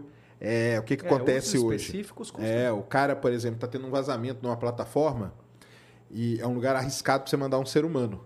Então o que, que você faz? Você põe um robô e o técnico que ia lá, ele fica numa sala com um óculos. Nossa, que- muito ficção científica. E aí o robô vai lá e aí ele mexe da, da sala aqui, ele mexe com o robô. Só que, por exemplo, se explodir, perdeu o robô. O cara tá salvo dentro da sala dele quieto, entendeu? E serviço de mergulhador também já tá, já tá acontecendo isso, entendeu? Então você manda um ROV que a gente chama, ele desce lá, o mergulhador, que é o cara que manja de operar, ele fica numa sala com, esse, com essa tecnologia aí, que hoje até um óculos bem parecido com o meu aqui. Eu fui em Petrobras outro dia, os caras estavam mostrando, era um óculos bem. Não é aquele trambolhão, não, entendeu? Mas é que o mundo do petróleo ele tem isso, ele tem coisas que ele está muito na vanguarda, que o pessoal vai lá e testa lá, sabe? Porque são aplicações específicas mesmo. E aí acho que até vale, né? Mas agora esse lance aí de massificar é que é fogo, né? Ter 50 milhões de pessoas com o seu, com o seu negocinho na. É. Eu não- O- o de novo, eu não tô mergulhador. falando que não pode acontecer, mas é, tá distante. O, o mergulhador ainda tem o cargo de mergulhador ou, ou mudaram o nome de mergulhador para. Não, acho que ele, que ele tem. Ele ainda tem o nome de mergulhador, é. A inteligência artificial tá quase roubando o emprego dele, então, né? É, Na hora que juntar o VR com a IA. Então, e aí, né? É, mas é porque ali tem uma parte é, prática, né? Que tipo, o cara tem que soldar um tubo que, tá, que tá vazando, entendeu? Mas o problema é até o cara chegar no vazamento. Aí você manda o robozinho, ele vai lá com a solda e o mergulhador que vai com a técnica dele ali, com a manipulação e, e tampa aquilo ali. É uma coisa muito boa, né, cara? Porque Você não arrisca a vida dessa galera aí que se ferra, né? É. Então tem isso. Mas eu não dou risada do Zuckerberg, não, cara, porque o dia que ele juntar essas duas coisas aí, sei lá, hein? É, exato. Não, não dá. E esse pessoal tem muita coisa acontecendo Porque igual a gente tava falando da Alexa ali, você tava falando, né? Que a Alexa vai ser o seu, o seu melhor amigo. E o cara enfia esse negócio na cabeça, cara. Aí Ah, ferrou, ferrou cara. de vez, é. É muito cyberpunk, é muito... Aí seu amigo tá dentro da, aí ele tá dentro da sua cabeça, cara. É uma doideira, né? É, eu, eu acho, é, eu acho é, que precisava ser discutido. Eu, olha isso que você tá falando. É tipo. Não acho legal. Quer dizer, legal é, mas eu acho perigoso. É. Perigoso mesmo. Mas vamos ver. Mas vocês acham então que deu essa virada mesmo? Ah, sim. Em outubro ali É, deu essa essa virada, é. É, mudou. Todo mundo, todas as empresas pararam de falar em qualquer. Não, eu tava falando muito de banco de dados, tava falando muito de VR, tava falando muito de blockchain, Bitcoin. Não, todas as Também, empresas falaram, né, todo mundo. O tal do blockchain, Bitcoin Ou também NFT, deu uma, deu uma NFT esfriada, também deu uma né? esfriada, né, cara? Não tô falando que eles vão sumir de maneira alguma, mas é, é aquele negócio. Por isso que eu digo que o Sam Altman, assim como o Elon Musk direciona, o Elon Musk direciona a humanidade. Ah, Que é um negócio. Você que- gostando ou não, ele Gostando ou direciona. não, ele direciona. É, você pode, dizer- pode ter uma opinião completamente contrária, mas ele está comandando a humanidade. O Sam Altman tem esse poder e, e, ou- e tá no começo. Ele também vai ser uma dessas pessoas. Assim como o Zuckerberg, com os algoritmos do Facebook e do Instagram, direcionaram Claro. esses problemas de eleição, problema de, de preconceito, problema de reforço de problemas, também direciona. É o que falam, né? Tem big techs aí que tem esse poder, não no sentido só poder financeiro, mas ele muda Poder é muito maior que financeiro, cara. é muito maior que o financeiro, muda o povo, a cultura, a humanidade. Sabe? É um, é um poder maior que o de um país, de unir as pessoas. Eles unem as pessoas por algoritmos, unem as pessoas por inteligência artificial, unem as pessoas falando: olha, o próximo passo da humanidade é Marte. Ah, é? É. Porque eu tô falando, entendeu? É, é uma coisa muito interessante de se ver como essa liderança nova está impactando não uma cidade, um país ou uma guerra. Está impactando a nossa conversa aqui, conversa de cientistas, conversa de empreendedor, conversa de um líder de uma escola. Ele, eles pautam a gente. É muito interessante ver isso. Existe uma crítica muito forte no Bill Gates no mundo de educação por causa disso, porque a Bill Gates, a foundation dele, ela é o carimbo, ela é a estampa. Então, os Entendi. projetos que ela apoia são os projetos que serão apoiados por outras instituições ao redor do mundo, projetos que seguem os projetos apoiados por eles. Entendeu? Então, se É. você tem uma visão diferente do que um projeto deles, eles falam, não, mas lá eles estão. O Bill Entendi. Gates está Você apoiando meio isso daqui. fora do- como você tá assim? fora do trilho ali. Assim? É efeito colateral, É, né? A é pessoa tá aí, bem é intencionada, mas olha, É e todo mundo só olha para o que ele tá falando, porque eu preciso do funding, É. do dinheiro, do- da ONG. E precisa mesmo. Então, é muito complexo. Muito complexo. Tiago, só responder aqui um negócio, cara. Eu nunca fui geofísico do Eike Batista, não, cara. Tá? Não fala isso aí, não, que depois ele me processa e eu tô ferrado, tá, cara? Eu trabalhava numa empresa chamada Halliburton que prestava serviço para ele. Nunca fui geofísico do Eike, não. Agora, cara, nesse lance aí da, das IA, porque você até chegou a comentar aí rapidinho, como que você acha que vai ser a próxima eleição, cara? Ah. Vai ser uma loucura, hein? Ah, Porque lá nos Estados Unidos eu sei que o, o Biden já passou por um problema de deepfake lá violento, né? e, eu- e- e uma, colocaram um negócio, da- ele falando um negócio que não tinha nada a ver, né? É, e um amigo meu ontem me mandou, e é um cara inteligentíssimo, ele falou: Paulo, olha o que, que essa, a- aquela AOC, né, AOC, tá falando, olha que bobeira. Aí ela fala assim: não, ela tá falando assim: olha, o aquecimento global, a gente precisa atacar. E o Elon Musk, que não gosta de mim, ele podia parar de gastar dinheiro com isso e mandar uma sonda pro Sol para estudar o que, que o Sol tá acontecendo, mas é melhor ele mandar à noite, porque senão é muito quente. Como que vai se dar o sol de noite, né? De dia, né? Tem que, É. né? Tem que andar de noite, isso aí. E, e aí dá pra ver, e, e você vê que o. o, o- é, é um deepfake incrível. Se você olhar no meu, no meu Instagram, eu coloquei um vídeo, né? Pela aquela Hey Jam. Você já usou Hey Jam? Coloca, coloca o seu vídeo lá. É que é caro, tá? É relativamente caro. Mas eu tenho aí eu cantando aí pelo YouTube. a- Tem? Tem eu cantando Seu Jorge, quem mais, ô Christian? É, Seu Jorge, Péricles. É, os caras já fizeram cantando. E, e se você olhar só uma primeira vez rápido, você cai, certo? Não, o meu não tem imagem, não. O meu é só a voz. Ah, não, não, não, não. agora Dá pra fazer. imagem, não, não. com a Dá pra pôr. O rei dá é pra pôr você é, fazendo. É, tudo. é. Tudo. Precisa pegar uma cena em que você estava próximo do microfone com- gesticulando. Isso, tem muitas. Ele, ele põe. é, o vídeo é simplesmente impressionante. Se alguém for ali no Paulo Hipster, vai ver o meu terceiro ou quarto post. Tem um vídeo que eu tô falando: olha, venha ver a imersão. Põe eu aí, sou Paulo. pra gente, consegue? É. Entra Se você no- no colocar. dele aí. Talvez o áudio esteja um pouco baixo, mas você vai ver só a movimentação Sem... sem. No Instagram não deixam pegar porque não tá logado aqui, mas no YouTube tem. Eu não sei se tem no, no YouTube, mas eu vou deixar o link aí depois pra quem for ver. Mas quem entrar aí no Paulo underscore hipster vai ver aí que tem o, o- um vídeo que eu tô aqui com os Vingadores aqui, com, com os Vingadores não, o Vingador do Caverna do Dragão, etc. É tudo fa- nada daquilo, eu só gravei uma vez.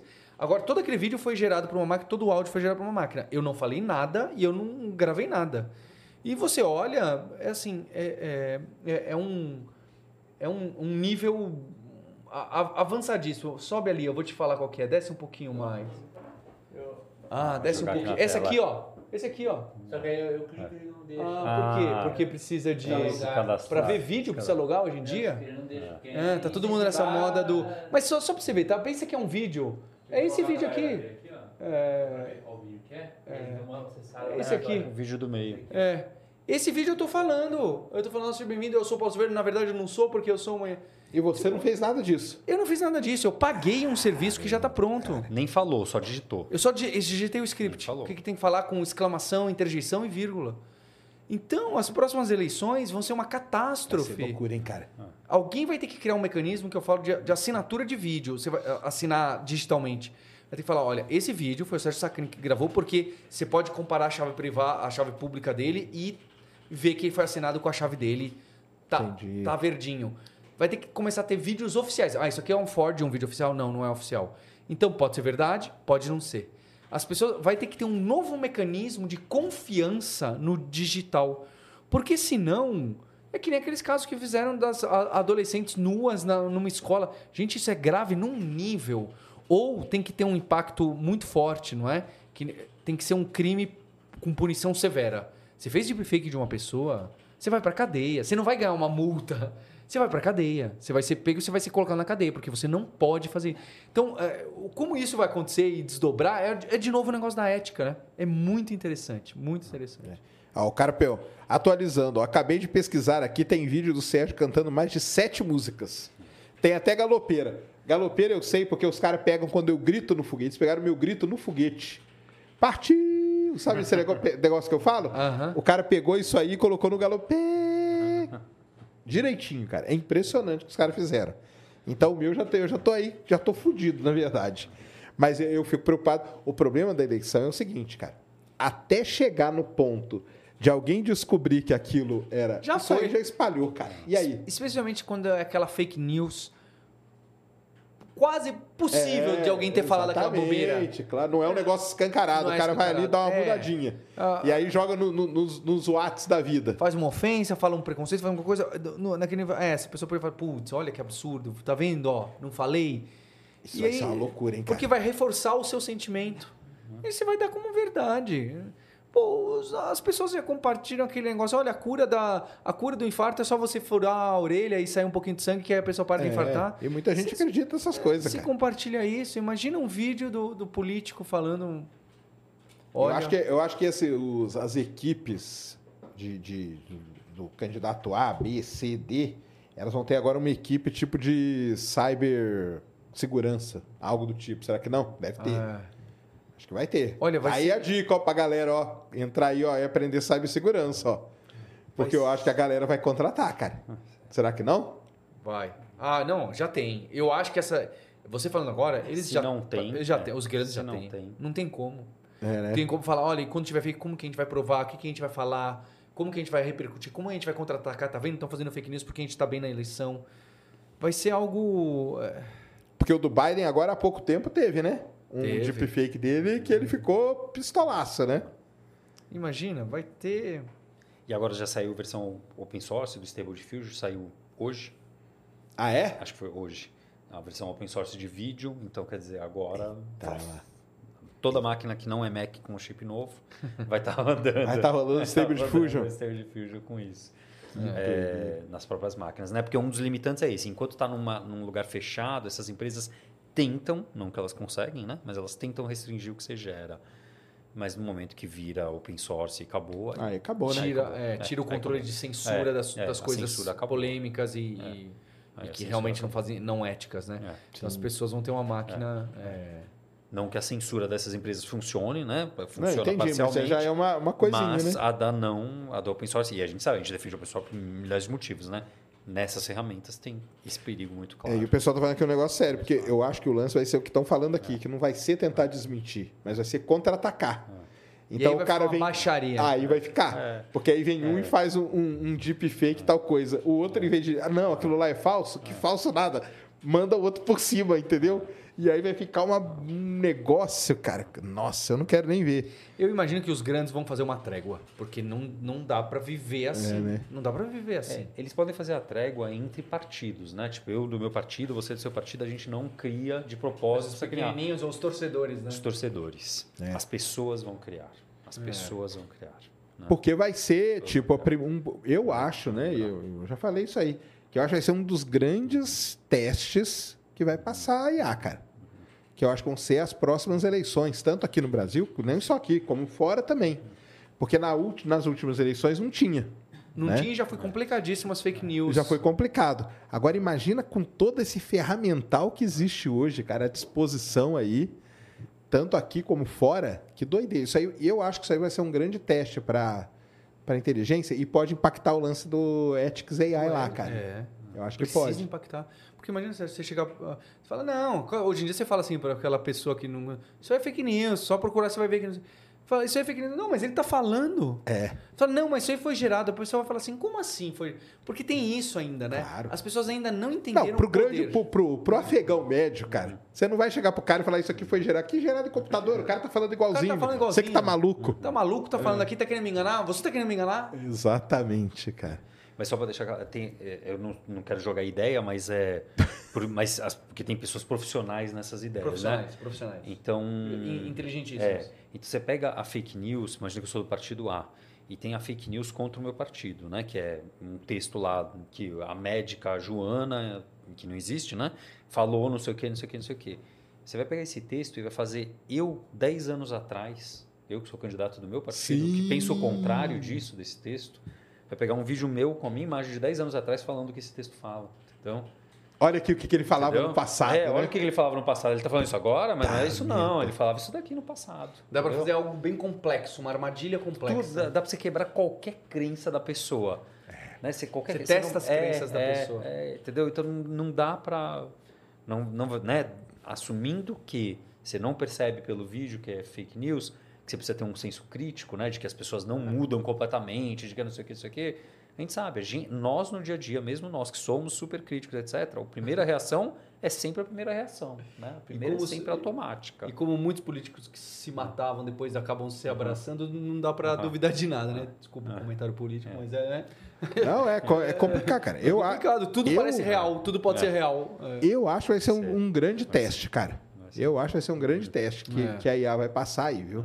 É. Vai ser tanto ético como de todos os lados aí.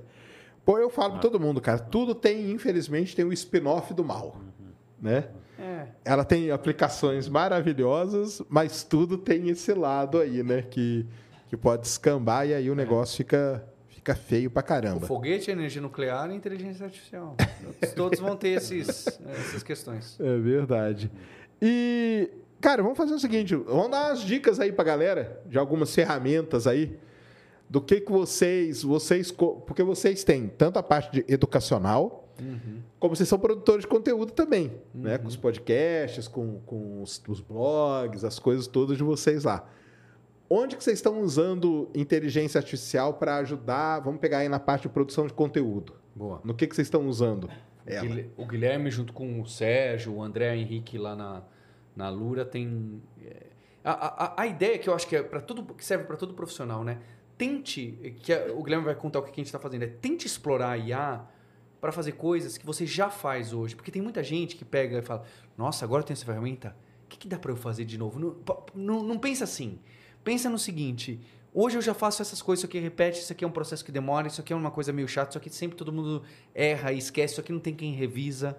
Pega essas coisas que você já faz e tenta colocar a inteligência artificial aí. Em vez de... É que nem você tentar pegar o Excel e falar, onde eu posso botar o Excel que eu ainda não faço nada? Tenho- O que, que eu ainda não faço e eu quero usar o Excel? Não, o que, que você já faz que Que dá para usar pode te ajudar, né? Porque a IA, as pessoas ficam com essa ideia de que, ah, agora eu vou fazer algo revolucionário. Não. A IA tá aí para você não fazer algo revolucionário, para você revolucionar o que você já faz. Acho que essa é a minha provocação, tá bem? Entendi. Tente pegar a IA onde você está sendo gargalo. E é isso que a gente está tentando fazer lá dentro da Lura, né? Onde estão as coisas que o pessoal patina muito, que demora muito, que a gente poderia fazer um pouquinho melhor com uma ajuda que depois a IA passando em cima. Tentar fazer pequenas melhorias. E alguma hora você vai achar uma dessas. Por isso que eu falo, você não pode ter um laboratório de inovação de IA e que tenta fazer algo novo. Você precisa dar para vários times diferentes, ensinar um pouco de IA para vários times diferentes e ver quem, quem vem com um avanço. né? Tem gente que tenta deixar só inovação. IA não é para deixar só inovação. É que nem você deixasse só internet só na área de inovação. Não, na hora que você fala eu vou para o online, todo mundo precisa usar ferramentas de online. Beleza. Tem, tem muitas áreas nossas na, na criação de conteúdo educacional que ela acaba sendo utilizada. Vou dar um exemplo que é mais palpável assim primeiro, que é vídeos de YouTube, pensando em vídeos de YouTube, né? Que também pra gente a gente usa em vários momentos. Que ah, eu preciso pensar qual vai ser o título que eu vou colocar. Para a gente colocar um título, não pode ser um título descritivo, ponto final, né? Porque isso não chama atenção, não é clickbait, não não sei o que, etc e tal. Todas Claro. as regras que a gente tem no nosso livrinho de regras de como escrever um título. E não adianta a gente perguntar para a inteligência artificial, por favor, olha, eu tenho esse vídeo, dê um título para mim. Por quê? Porque ela vai usar as regras da internet, que ela foi treinada, que eu sei lá quais são essas regras, e que vai gerar um título que talvez seja interessante, talvez não, e não tenho a menor ideia. Então a gente usar, dá para ela a qualidade, o que, que a gente espera de qualidade. Olha, para mim um título bom para o meu vídeo tem que seguir essas regras. Tem que ter uma exclamação, tem que ter uma chamada, tem que ter uma, uma, per- uma pergunta, não, um mistério, tem que ter não sei o quê, tem que ser oito palavras, tem que estar tudo caps on, tem que ser não sei o que lá, né? Eu coloco as minhas regras, as regras do Guilherme, que a gente acredita que na nossa empresa funciona Legal. que indica a nossa visão do que, que aquilo é, né? E aí dá o conteúdo e pede para ela gerar exemplos, né? Ou às vezes nós mesmos damos os exemplos e fala, olha, agora aplica essas regras e melhora os nossos, a minha ideia de título que eu tinha, né? Boa. Então eu tentei, é, então é um pouco de controle de qualidade, seja em geração de ideias Legal. ou controle de qualidade naquilo que eu já estava dando. Então, você pega essa ideia e agora aplica, por exemplo, para a criação de exercícios. Então, eu tenho várias atividades que eu tenho que criar. É um processo super repetitivo, como a escolha de, de um título do vídeo do YouTube. Sim, claro. É um processo super repetitivo. Eu tenho um conteúdo que eu gerei, eu ensinei, agora eu preciso gerar uma atividade. Duas atividades, Baseado três no atividades que eu baseado ensinei naquilo. ou um pouquinho além. É, um exemplo igual ou um exemplo um pouco diferente? Ou um exemplo completamente diferente? Eu posso puxar um pouco que eu ainda não ensinei? Eu posso fazer uma referência cruzada com o que eu acabei de ensinar? Não sei o quê. Então, tem várias regras que são a visão educacional da Alura. Outra escola tem outra visão de como atividades devem ser feitas. Cada um você- pode pôr a sua regra. É, eu tenho Se as você cria um exercício de Python para tal É. coisa, vai sair um negócio muito genérico. É. Então, você colocando os prompts e te- usando as técnicas, e sendo mais restritivo e deixando repetitivo o prompt, isso aí, a gente criou muitos programinhas dentro, bem simples, para cada coisa. Para criar exercício tem um sisteminha à parte, porque aí ele já leva o, o, o como que a gente pensa, o que, que a gente faz e etc. E aí ele gera baseado naquelas regras. Legal. Então, e, e sempre ele gera várias opções. Isso também é importante, né? Porque tem esse termo que aparece bastante em inteligência artificial, que é o human in the loop. Então você sempre tem um humano, a inteligência artificial faz alguma coisa, você vai lá e fala sim ou não, talvez, eu quero esse, não quero esse, e a inteligência artificial termina o trabalho dela. Sempre tem um humano no meio desse loop, Entendi. porque senão ela fala, não é só alucinação, porque senão o trabalho vai ficar médio. Normalmente o ChatGPT te dá uma, uma resposta média. Uhum. O, o ChatGPT, o que faz uau é porque ele dá uma resposta É convincente, que ele mas... dá uma resposta, né? Ele- é, é que ele dá uma resposta. Normalmente ela é uma resposta média, mas só de dar uma resposta é incrível, né? É, claro. Então você não pode, você não quer ficar com média. Então você precisa filtrar, você pode mudar. Você sempre precisa ter a é o copilot, Sim. não é? Ele é um assistente. Ele não é para você ele fazer o seu trabalho. Se você for confiar nele para ele fazer 100% do seu trabalho, você vai se colocar numa situação é, ele vai gerar alguma coisa média, que talvez em alguns casos até vai. Sim. Né? Mas se não, a maioria dos casos vai ser aquele e-mail ruim que ele termina falando, como eu sou uma inteligência artificial, eu não posso, sabe? Sim. Ele vai terminar mais ou menos, não vai ser tão bom. Entendi. Você e, a- pede- e aí é o quê? Chat GPT que vocês usam nessas, nessas É, a criações OpenAI, aí. a APIs da é, o GPT OpenAI. por trás, né? Ah, então é tá. API, é Vocês usam tudo já API, API direto, entendi. é, muito API Porque direto. precisa ser, precisa ser algo Claro. automático. O professor tem uma tabelinha, ele fala, esse curso para isso, para esse aqui eu quero nível de dificuldade 3 e 4, com exemplos diferentes e que use um sistema de... A gente tem até alguns exemplos grandes. Ah, vai usar sistema de banco, sistema de e-commerce, sistema não sei o quê. Então a gente já tem, ó, não, não fica inventando muito porque o aluno não está acostumado com esse outro Vocês dão um exemplo. formulário pro professor e com Isso. base no formulário, Ele chama a lá por trás ele, gera o ele prompt gera. e tudo mais. É, exa- É, é pensar que existe uma visão educacional da instituição. Existe uma visão do que a gente claro. acredita que seja atividades boas, atividades ruins, de acordo com certas variáveis. Certo. Então o professor vai preencher essas variáveis e o resto do processo criativo, a inteligência artificial vai entrar, e aí o professor vai corrigir, porque vai vir erro, vai vir não sei o quê. Mas a inteligência artificial já deu vários exemplos baseados no conjunto de regras enormes que a gente tem e tudo Legal. isso. E aí trabalha em cima disso. Então automatiza muito esse processo, acelera muito e fica muito mais, fica mais criativo. Fica mais, né? Fica mais criativo porque pega ideias que o professor ou a professora podia não, não ter. E escapar dele, né? É. Isso. É. Escapar E coisa pequenininha. ah, é verdade, podia ter feito assim. Sim, sabe? com Não é certeza. que ele, nossa, ele fez o meu trabalho muito melhor. Ele te dá algum uma coisa É dar um mais. insight, né? Uhum. Dá aquele insight, aí você, opa, isso aqui, cara. Bem, bem, bem, bem lembrado, Que chat nem quando você trabalha em conjunto. Né? Claro. Alguém fala, uma pessoa mais júnior que você fala uma coisa e fala, é verdade. É isso mesmo, é isso mesmo. Então, nessa parte aí, vocês estão usando. Em, em parte de. Em podcast, vocês estão usando também? Como que tá? Podcast para as transcrições, para, né? Aí tem o Whisper, né? Que é uma da. O Whisper, a- conheço o Whisper, é legal, da, né, cara? É da OpenAI. Uhum. A OpenAI tem várias dessas. é, ela tem várias dessas ferramentas, né? Ela está em várias áreas. Então, O Whisper agora tá conectado com o negócio do Mac aqui. Como que chama? É, eu, eu vi também. Não sei qual foi, não. O. Com, a, com um programinha de áudio, cara. Pô, esqueci o nome do programa de áudio lá. Esqueci agora. É, o Whisper ele é open source. A ferramenta, a Isso. biblioteca ela é open source. Eles abriram. Então eles têm a API deles que você e paga aí eu posso acessar. conectar em qualquer É, coisa. Ou né? você pode usar, você instala, usa e maravilha. Isso. E ela é incrível, assim, muito melhor do que a maioria de, de speech to text que existe geral. É incrível. Ela transcreve muito bem, né? transcreve e aí entra. Posso, vou, vou tocar na questão ética da Whisper que eu gosto. Que de um, um mês para cá, ela começou a terminar as transcrições com a seguinte frase: Agradecemos muito à equipe Pandemonium. Obri- Thank you for watching. Fala, como é? Mas é uma transcrição de um podcast? Como assim, obrigado à equipe Pandemonium e thank you for watching? Quer dizer, eles treinaram o algoritmo deles com legendas abertas piratas de filmes. Caramba, que doideira. E o trabalho cara. da equipe, da galera do mundo de criar subtitle de coisas. Foi usado para Então tem, tem dois Alimentaram com tudo isso aí. Alimentaram com pirataria e pirata, não pagaram os alimentaram com não pagaram- pirata. Então, e não tem nem como falar que não, né? Porque antes tu não falava, "Ô, o É. que você tá treinando isso aí, hein? Com esse aqui, não, tudo certinho. Com e- nesse caso, não tem ninguém pode falar. Não tem como O cara deixou falar. explícito ali. E é tão engraçado que é assim, aparece isso no final do áudio se você tem um ruído. E qual que é a minha teoria? A minha teoria é que é assim, é a teoria da conspiração, mas é a minha teoria. De que no final do filme, quando que aparece muito obrigado à equipe, thank you for watching? É no final, no momento final que já acabou. final. Na vinheta final que tá tocando uma música. Então, quer dizer, não tem ninguém falando nada. Então, o, o algoritmo de treinamento detecta que todas as músicas são essa frase. Então, eu acho que, que no final, essas, todas as músicas é noise, certo? É um Sim, noise claro. aleatório. Aham. Então, ela detecta que noise, Aleatório no final. no final, é, thank you for watching. Caramba. Então, se tem um noise ali E aí, no que, que final, você faz? thank Você you fica for falando, watching. então. Fica falando qualquer coisa Não, que você a engana gente ela. tira, que gente tira corre- fora na gente tira mão, fora, a gente tira o fora? A gente tira É. fora do texto. é, Mas é. mas ele. Vão corrigir muito em breve, né?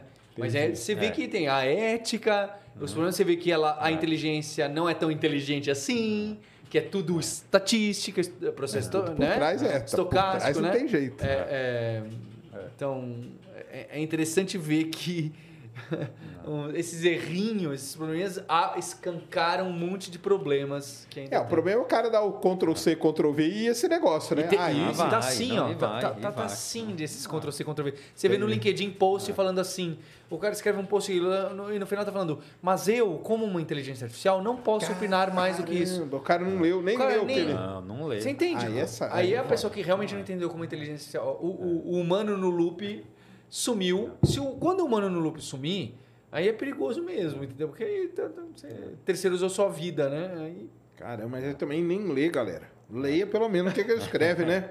É. Por favor, ué. Que é isso, mano. Eu fui ajudar para escrever, eu tô escrevendo um artigo e aí fui usar ela para dar aquela refinada no inglês, etc e tal, né? E aí, sei lá, o artigo que era 15 páginas virou 30 páginas, né? E aí você vai ler e é super curioso, porque assim, faz tudo sentido. Só que é uma encheção de linguiça. É, uma encheção- é tudo muito bonito, muito bem escrito. Só que eu falei, gente, não tem como. Ele não sabe inchar a tenho. linguiça, né? É, então. E Ele fica bem. E fica muito bom. bom. Mas eu falei, isso aqui não vai passar nunca, porque é uma encheção de linguiça completa. Eu preciso tirar agora, tirar completamente a encheção de linguiça. A primeira, a primeira IA que eu usei na minha vida, quando eu fazia, eu estudei na USP também, em- no- nos idos de 94, era o gerador de Lero Lero. Lembra É, disso eu aí? lembro desse site. Lembra disso aí? É o GPT. Ele, é- ele era um GPT, é, ué. É, o GPT. Ele era um GPT. rústico, de um, um random meio bobo. Mas Mas ele gerava lá. Gerava o seu Eu lembro Lero de Lero, Lero, cara. Lero, Lero. Eu lembro do nome, Você já dava lembro risada. da Não, era um É. sitezinho com os formuláriozinhos e aí você me- me- mexia no combo box e ele gerava, assim. É, Eu É. lembro, eu lembro do nome, não consigo lembrar. E ele gerava um textinho, cara. É, E- Mas era assim, era só encheção de É. linguiça. Mas, pô, tava. Tá, precisa escrever tantos, tantos caracteres. Faltou alguns. Cara, vai lá no gerador de... É. que ele te dá umas ideias, né? Mas é isso aí. Então vocês usam o Whisper para transcrever os áudios, Uhum. usa aí o ChatGPT pelas APIs para ajudar nessa parte aí, né? Criação de, conte- de atividades, por exemplo, né? Atividade, né? Para controle de qualidade, então também para poder ver, ah, é, tem regras do tipo, ah, ah, um curso nosso tem que seguir certos padrões. Então, a mesma coisa. Se é um curso e a, a pessoa gravou o vídeo, acabou de gravar o vídeo, se eu tenho esse vídeo agora, eu consigo ver se esse vídeo está atendendo a minha demanda de qualidade, né? Porque tem um ser humano verificando isso, só que, de novo, quantas regras a gente não tem na nossa cabeça? Claro, E a gente deixa passar. A inteligência artificial também não vai garantir, mas é mais um cheque. claro. Um, Mais um um outro, é, esse qualitativo a gente tem usado bastante. Então pensa que a- hoje é um- a, a Lura é uma escola grande, né? A gente tem é, no- no- de, de alunos, né? sem contar empresas, a gente tem 100 mil alunos. E essas pessoas estão colocando comentários nos exercícios, nos cursos, falando: gostei muito desse curso por causa disso, disso, disso, não gostei disso, aqui, isso aqui poderia ser melhorado, isso aqui tem uma coisa que não está batendo com o código, etc. A quantidade de que a gente tem disso é, ficou, não dá para ser Não humano dá, ler. Não dá. Você manda isso para uma API e fala: você consegue consolidar para mim os cinco primeiras ah, maiores vantagens, desvantagens, o sentimento das pessoas? Se o problema é. De, o problema aqui é didática, exemplos, dificuldade, empatia do instrutor, eh, tecnicalidade ou faltou mais profundidade técnica? Aí ele fala: ó, por causa desse exemplo, desse exemplo, é por causa de profundidade técnica, é por causa de didática. Então, porque senão só o tal do NPS, só a nota que o aluno dá, é muito o número sozinho, às vezes fica o número é relativamente bom, mas tem algumas pessoas que estão reclamando com razão de um ponto que às vezes é simples de melhorar Corrigir, no curso. né? Claro. Só que ele tá escondido ali. Então, para coisas qualitativas, você fala, olha, pega todos os comentários, pega os e-mails dos alunos, pega as conversas no WhatsApp e analisa para ver para mim o que, que é, sabe? E me dá quais são os, os depoimentos maiores que você acha que representam o todo. E aí você sabe com qual aluno que você quer ligar para conversar e pegar um feedback mais, mais Legal. específico. para isso tem funcionado muito bem. A gente tem descoberto coisas que a gente passava batido, não é? É, é, então, É, e o banco de dados que vocês têm, né? Aí dá É, pra fazer uma pesquisa muito maneira, né, Para cara? coisas maiores. Quando você começa a ter bastante dado e já é difícil de ver, só é fácil de ver números, e é difícil de ver o qualitativo, aí. O, que é, é- é o resumo, né? Pensa que o seu resumo do seu artigo científico e o resumo Sim, das claro. avaliações dos cursos É a mesma coisa, é, é a né? mesma coisa. E, é, e é quem vende inteligência artificial, de algoritmos estatísticos, etc., pensa, ah, mas eu podia usar algum algoritmo de classificação multivariável, sei lá. E o, só que o que acontece? Lá você precisa treinar o algoritmo. Sim, Aqui não, ele já está treinado. Eu só dou os dados e falo, me diga qual é. acabou, né? É isso É mesmo. muito mais fácil. Então ele é genérico o suficiente para que né, análise de sentimento, análise de classificações do gênero, etc., rodam muito tranquilamente. Tem um custo, né? Tem um custo porque é uma API que você está utilizando. Ah, claro. E, no- e na vida pessoal de vocês, como que tá usando as IAs aí? Onde que vocês usam mais? É, teve uma época que eu estava usando bastante, né? Desde para ter ideias, ou eu uso, né? Eu tenho investidores australianos, eu uso bastante para quando vão mandar um e-mail, eu falo, dá uma rebuscada. Às vezes ele exagera também, né? Entendi. Pô, mas isso aqui, eu falando com presidentes, né? não, não, não faz Não precisa ser sentido. tão assim, né? É, é. Entendi. Não faz sentido. Mas eu, eu, eu, eu uso para, às vezes, para conversar com alguma coisa de ciência e que no Wikipedia eu vou ter que pular de galho em galho. Então, né, quando teve o negócio lá do, do, do telescópio do LIGO, do pessoal usar os pulsares para saber se as ondas gravitacionais Ah, e medir, eu fui cavando ali, entendeu? De- Né? Eu fui cavando ali porque assim eu não preciso ler estrela de neutro inteiro, pulsares inteiro, é onda gravitacional inteiro e, e, e- e esses inteiros, né? E aí ele já ele linka essas coisas para você. Então quando eu tenho essas curiosidades científicas, eu tenho usado usado bastante ali. Aí quando eu chego num item legal, eu vou mais no Wikipedia para ler de cabo a rabo Legal. alguma coisa, não é?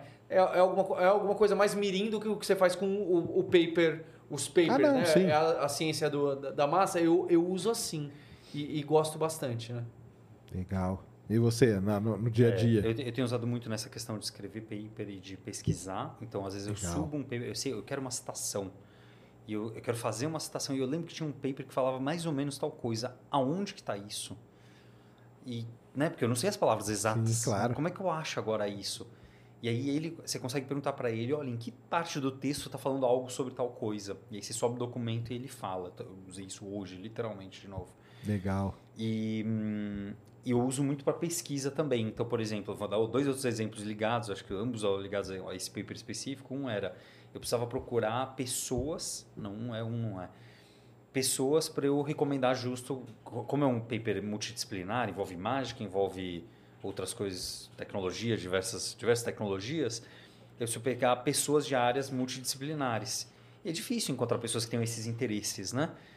É, para que façam um review do paper nesse jornal. Legal. E aí, então, eu vou lá e falo, eu falo, olha, o meu artigo é esse daqui, eu preciso achar pessoas de áreas que tenham intersecção com isso, me sugira várias. E aí ele sugere várias, eu saio clicando, olhando, vejo qual fez sentido, qual não fez, são, se são pessoas que existem de verdade, Legal. Trago para ele de volta e falo, olha, essas daqui fizeram sentido, me traz mais que nem essas. Aí ele traz mais. Aí vai e fazendo. É. Legal. E a mesma coisa livro. Às vezes eu estou interessado em ler, eu estava interessado em ler livros sobre é, crianças é, com altas habilidades. E, eu- e quando eu costumo ler de um assunto que eu não, não tinha nenhuma familiaridade, eu, eu quero pegar aqueles. Esqueci qual é o nome daquele termo, o livro que tem uma coletânea de artigos científicos. Ah, sim. Eu esqueci qual que é o termo que a gente usa meio que para dizer isso, né? Então, é um livro escrito por, editado por alguém científico da área, que costuma ser muito expert da área, Seminário. com vários artigos da área de pessoas muito importantes, né? Então, eu costumo ir para esse livro, porque esse tipo de livro me dá ponta para 300, 300 Claro. outras coisas para eu ler, né? Como é que eu acho um livro desse se eu não sou da área? Se eu não tenho conhecimento nenhum do que procurar, né? Vai lá, você procura, fala, olha, me dá não sei o que, não sei o que, não sei o que. Ele começa a dar algumas sugestões, pira em um monte de bobageirada, Legal. mas aí você tem que procurar de novo. Vai no Wikipedia, vai não sei o que, vê o professor, vê Ah, a sim, professora. aí vai você acha refinando, né? O Guilherme, Você três acha? anos atrás, É, estava você acha. em Las Vegas no, faz- apresentando um show de mágica no, num hotel famoso lá no Penn and Teller. Quem conhece o Penn and Teller é um- os dois maiores mágicos lá e que tem bastante das coisas que ele estuda. Também está no YouTube aí. Esse, esse, é um, esse é um vídeo legal, Bacana porque de assistir. é um num show lá, um show de mágica profissional. Então, É, Eu, eu fiz o show de mágica lá em Ladeira, né? É, Pra deixar claro isso. né? Você é mágico também? Sou mágico também. é, Olha mágico aí. também, é. É. Que maneiro. E eu gosto muito de criar mágica através de diversas formas computacionais, né? Que é a mágica Saquei, generativa. Olha aí. Então tem, tem várias pegadas bacanas. Sem estragar né, como a mágica é criada, mas Entendi. quem tem o interesse pode A procurar magia vai da encontrar, mágica, né? né? Sem estragar. Vai encontrar. Mas é, então essa intersecção dessas diversas áreas eu acho super interessante, porque abre portas, etc. Né? E aí escrever os papers nisso envolve diversos desafios, porque né, são áreas que não costumam as pessoas Se escrever. comunicar, né? É, é, não costuma, né? Legal. E esses de imagem, vocês chegam a usar alguma coisa ou nem tanto? É, então, na- eu fiquei com isso na cabeça, né? Eu uso de imagem mais para brincar, mas mesmo na empresa eu uso mais da imagem para inspiracional. A gente usa, hoje em dia, a gente fez um dos logos ali da Lura, não é um logo, mas a imagem dos backgrounds que a gente usa, né? A gente usa muito o termo de estudar com profundidade. É, a, gente usa um sistema aquático meio cyberfuturista, que a gente tinha feito. A, quando a gente lançou a Luri, a gente repaginou a página para usar algumas que são com Mid Journey, mas também retocadas pelos nossos artistas. Entendi. Para mostrar essa homem-máquina que a gente quer dar a proposta. Assim como Entendi. a Luri, a nossa assistente, é homem-máquina, né? A gente quer que a nossa homepage ali da Lura represente isso que, que é como a gente pensa o futuro do, da, da Claro. tecnologia. E há programação, pensamento computacional em todas as carreiras. Então, a gente usou mais inspiracionalmente, não para... Entendi. Pra Não como coisas. negócio final, né? É, Mas no lado pessoal eu usei de uma forma que eu acho que foi muito legal, encaixou- foi assim, sucesso na festa da infantil. Eu peguei, meu filho estava um pouco na época do Pokémon, mais para colecionar do que jogar. Então eu peguei, pedi fotos de todas as crianças que iam na festa. Aí os pais me man- me mandaram as fotos. Eu joguei, eu usei o Clip Drop, que é o Stable Diffusion, o site oficial deles, né? Você joga a foto lá e pede para tirar o background e substituir com outro background. Ah, Então você eu- transformou todo mundo em cartinha Pokémon. Todo mundo virou caixinha Pokémon. Que maneiro. E os golpes e a foto eram ligados em algo que meu filho sugeriu. Então, meu filho olhava a criança e falava, ah, essa daí gosta de não sei o quê, então é, é, é pum fomegante. E não sei o que, sabe? Golpe né, infantil Legal. da as idade. cartinhas mesmo do Pokémon. E aí faz. cara. Então, é, uma, é a carta da criança, né? Isso eu aprendi com a mágica. A mágica faz, te entrega algo que é teu. Que você né? assinou, Você entregar né? algo que você assina que é teu, é daquele momento, é pra você, não é de mais ninguém. Então fazer a carta que é da é a não é a carta de Pokémon tua porque eu te dei, ela é, é a tua carta com o seu nome, o seu golpe que só você tem. É quase uma NFT, quê. ué. É quase, é Quase quase. uma é. NFT. E aí, e tudo clip drop, só um trabalho do cão ali, pá, pá, pá, pá, pá. Hoje é até mais fácil, hoje quem quiser fazer, seguir essa regrinha aí, vai lá no clip drop, gera a imagem que você quiser, divertida, e agora eles colocaram trocar face, trocar o rosto. Porque eu sofria, porque eu tinha trocar o background, mas ele deformava o ser humano. Então agora você consegue pedir para criar, cria qualquer loucura que você quer criar lá divertida, e aí troca a face desse personagem pela face da outra pessoa. E aí você, Vai ficando você mais fácil. isso. De- Deve ficar mais fácil, eu imagino que vai ficar mais Caramba, fácil. isso é é. uma evolução É. muito grande. Mas é, imagina o, o poder disso, a gente precisa, né? O poder disso de edição de imagem. E aí tá essa sacada, a gente precisa ensinar a computação como um fator criativo, né? E De criar. Mesmo a gente que cria programa, que cria análise numérica, não sei isso é um fator criativo, de Ah, criação. é. Não é de consumo. É isso que a gente precisa ensinar. Ensinar a criar através do computador. E tudo isso são ferramentas de criação. Né? De criação. Legal demais. O Matheus falou aqui, ó, acabei de fazer o Imersão Dev, Ah, com a legal. Lura, Legal. que bom. legal. Legal, Matheus. que é um dos cursos que vocês têm, né? Que é É, um- esse a gente faz gratuito é, uma vez ou duas vezes ao ano. É. Foi o último agora, né? Foi o Eu último agora, agora. antes da gente anunciar o Black Friday. É, teve, Legal. vem muita gente e o pessoal faz coisas, a gente provoca para o pessoal fazer além, né? Uhum. Ó, tá aqui os projetos, mas para ser algo seu, você precisa a gente dar ideias. Sabe que nem trabalho em faculdade que você vê aquele aluno que você dá uma coisa e o cara vai muito além, né? Porque quer. Eu acho que isso é, isso é muito importante. Legal demais. É, imersão. É pra você, você, você deve da vida aí, cara. A, a programe, cara. ó, o pessoal tá perguntando aqui, ó. A Jerusa perguntou assim: vocês indicam algum livro é, sobre A em português? Hum, boa pergunta, hein? Porque, é, Tem algum. Um um livro legal do, de IA, que eu acho maneiríssimo, que eu esqueci o nome agora, é aquele que conta a história dos caras lá no porão lá da, da universidade. Como que chama? Pô, caramba, cara. Esqueci o nome do livro lá. Eu li o livro, cara. Que é o. Os, os pais da, do Deep Learning, os pais Ah, desses. tem um. Tem um livro que conta a história desses caras que eles foram. Que é a história desses, do, do- dos caras. Como que chama os caras lá? Fala o nome deles. O... O, o, o pessoal. É, agora não me vem. É, o Peter é de. não é deep learning, né? De inteligência artificial genérica, né? É. Eu acho, né? É, mas são eles. O Peter, o Ilha lá. Isso. o, o francês. O É, francês. É. É esse É, cara aí. Esses caras aí, eles foram lá em Stanford meio jogados pro porão da universidade, entendeu? A base dos LLM foi esses caras que criaram. Ah. Só que na época ninguém, cara, vocês são malucos, cara. Fica aí nesse porão aí, quero nem saber de você. Ah, hoje os caras estão dando, hoje são os bilionários. São esses caras, os bilionários aí da, da DeepMind, dessas porcaria toda, são eles. E tem um livro que conta isso aí. Esqueci o nome do livro agora, se alguém vai lembrar e vai falar. Mas vocês têm algum livro assim de, ah, vamos dizer, genérico, primeiro? É, eu também. Não sei. Isso. a- É, o estudo meu, meu estudo formal de inteligência artificial foi com esse do Norvig, né? Mas ele é, é um livro esse da é um livro muito aberto que não vai dar só redes neurais, né? Porque hoje em dia Sim. é, hoje em dia a rede, redes neurais comeu muitas áreas da Rede neural é o aí eu acho que é o hype, cara. É. Vocês não acham, não? O que, que você acha? É. É, eu fico, eu não sei, eu acho que vai precisar de coisas a mais, porque as redes neurais comeram muitas dessas áreas, né? Muitas dessas áreas. Então lá, esse, esse livro, ele vai dar é, planejadores, ele vai dar lógica formal, ele vai dar é, visão computacional, ele vai dar daquela visão computacional antiga que não era tanto rede neural. Então ele vai dar várias dessas, né? Então eu acho que lá era interessante porque no- eu lembro que na faculdade você via muita coisa ampla na inteligência artificial. Hoje em dia o pessoal vai cair muito nas redes neurais, né? Muito. É, até para explicar pro pessoal, quando você, quando você mexe com, com isso aí, a Jerusa que perguntou, o, o problema é qual que é o problema, né? Você tem inteligências artificiais para resolver problemas com imagem, que a gente chama de visão computacional, É. né? Você tem inteligências artificiais para trabalhar com dados tabelados, Isso. que é uma outra grupo de, de algoritmos, né? E essas ferramentas são completamente diferentes. Completamente, completamente. E você tem essas dos LLM que a gente chama de generativas. Então você tem é um, um espectro muito grande, né, cara, de coisa, né? É. Então às vezes o ca- ah, os, os caras são especialistas em visão computacional. Visão computacional é o que, por exemplo? É o autopilot do Tesla. Aquilo ali é, É. visão computacional pura. Ele precisa distinguir o que que é um caminhão, o que que é uma pessoa, o que que é uma placa de trânsito. E Isso aí é uma, uma história. Isso aí não tem nada a ver com o ChatGPT, por exemplo. É. Porque o, o pessoal que não, não entende, Acho eles que acham que é tudo uma água. coisa só. E não é, É. né, cara? É o que o pessoal tá tentando. O pessoal quer chegar aí, né? Eles querem Será que chegar. vão chegar nisso? Chega uma inteligência.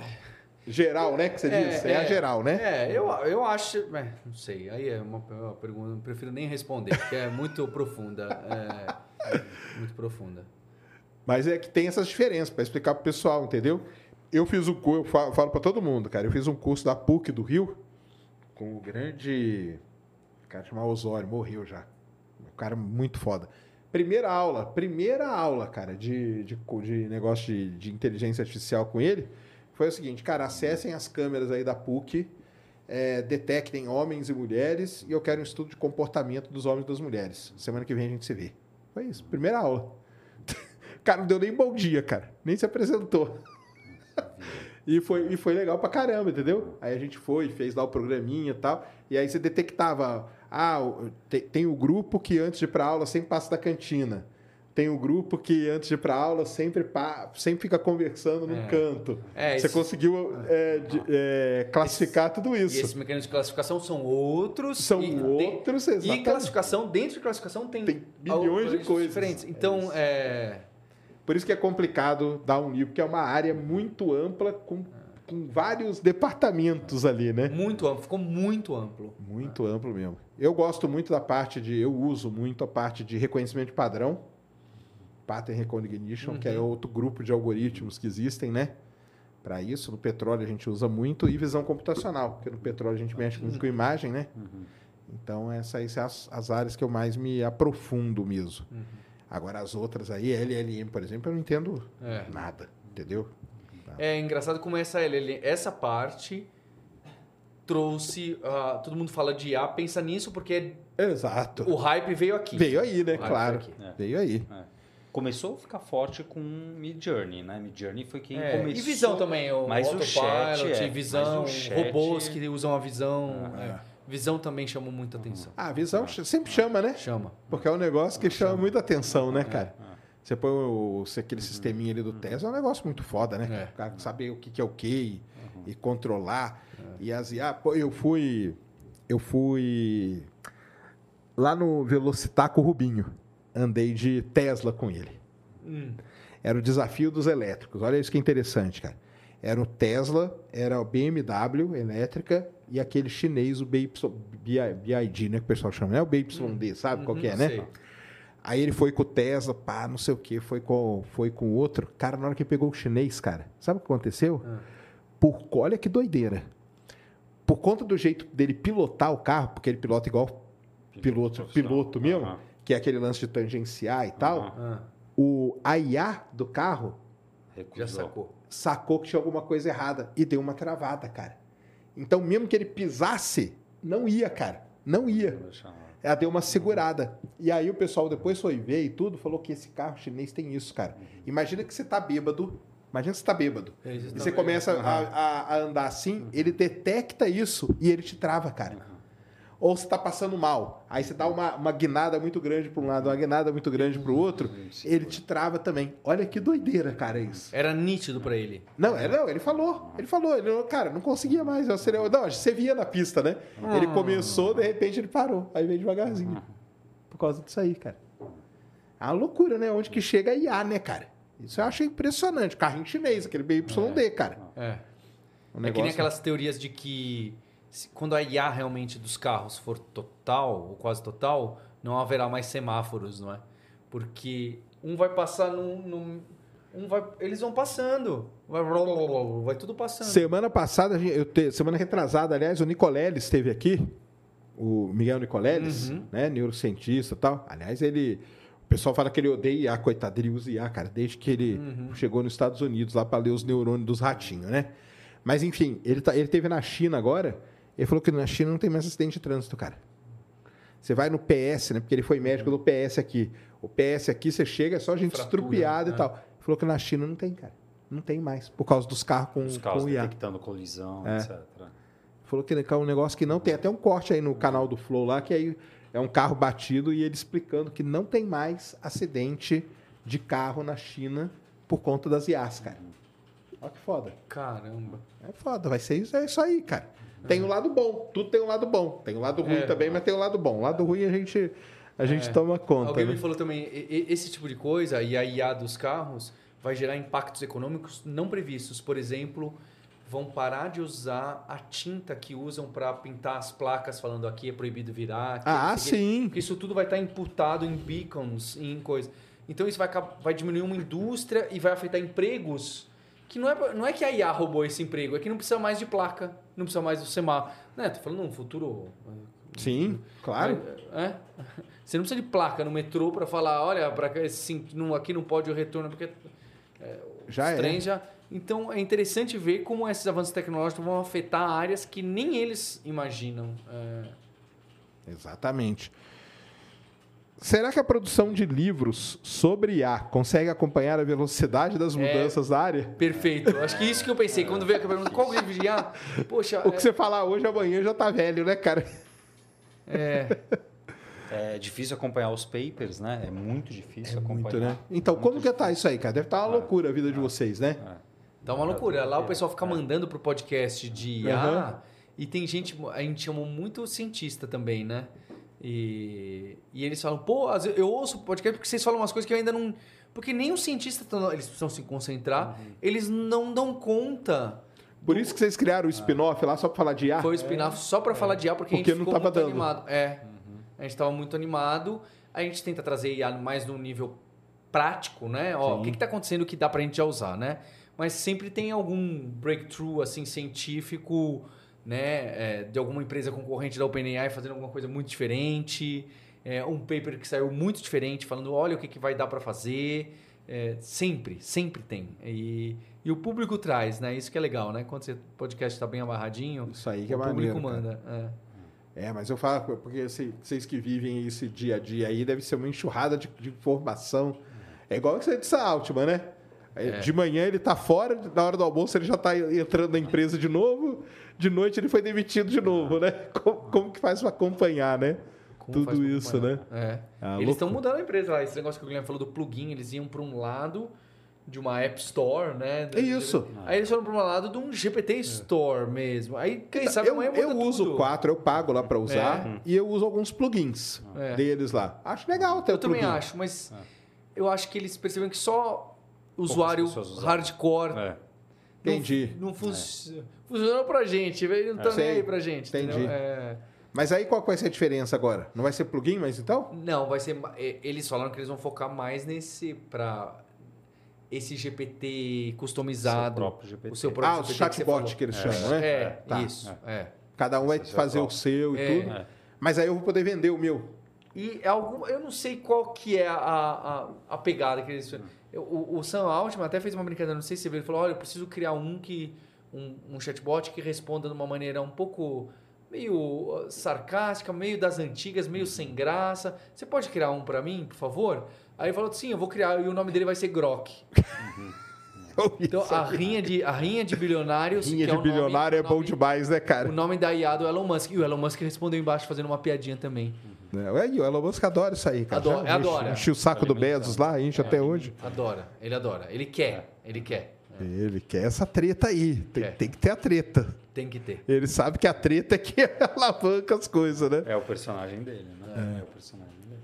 Mas o chatbot, eu, eu vou poder pegar o seu, por exemplo? É, essa é a ideia. Ah, É, é, tá. Já, já era para estar Teoricamente pronto isso, mas cobrar, acho que né? é. Teoricamente vai poder cobrar. mas não tá funcionando bem assim não. O, o Sérgio lá nosso CTO fez um monte de teste, ainda não, você ainda não consegue compartilhar se a outra pessoa não tem uma conta paga. E, Ah, e mesmo tendo conta paga ainda não está restrições. funcionando porque eles tiraram o pé do acelerador. E Entendi. Dizem também que o Sam Altman está acelerando muito as coisas e o pessoal tá falando, gente, não- dá para Não dá pra acompanhar. Não dá, é. Caramba, hein? Que doideira. O que mais que o pessoal falou aqui? Ah, falaram um livro bom aqui, é o Segundo Cérebro. Não conheço. Não. É o Segundo Cérebro. Tem pergunta ali, Cris? Joga aí. Beleza. Gostaria de sugerir um convidado, Peter Turguniev, do canal. Ah, eu sei. O Ancapso, né? Aliás, minha cunhada até fala que eu pareço com ele, a voz. Ah, é? Valeu, cara. Um interlocutor. Os três cientistas de IA mais citados do mundo e muitos outros acham que a AGI, melhor que humanos, pode chegar em menos de 10 anos. É incerto, mas muito impactante. Poderia substituir todos os trabalhos intelectuais e criar todas as tecnologias futuras. E aí? É, É que é muito todo da sua frase, interlocutor. É, e, e o que, que é ser melhor que um humano, né? É uma questão, é um, algo subjetivo. Eu não sei o que, que é uma pessoa ser. Bom, Explica pra galera o que é o AGI aí. O É, que a gente- hoje é essa a inteligência artificial geral, Geral, né? que né? ela seria capaz de, de você só precisa dela, você não precisa de uma para visão, uma para não sei o quê, uma para o computador, e ela- ela- você não precisa dessas, elas não são tão especializadas, ela é uma única que ela consegue pegar essas tarefas, seja lá qual for, né? É, acho que até tem, tem, tem até disputa nessa definição, porque é que nem o teste de Turing, né? Ah, e aí, quando que vai ter uma inteligência artificial geral? Sim. O que, que isso quer dizer?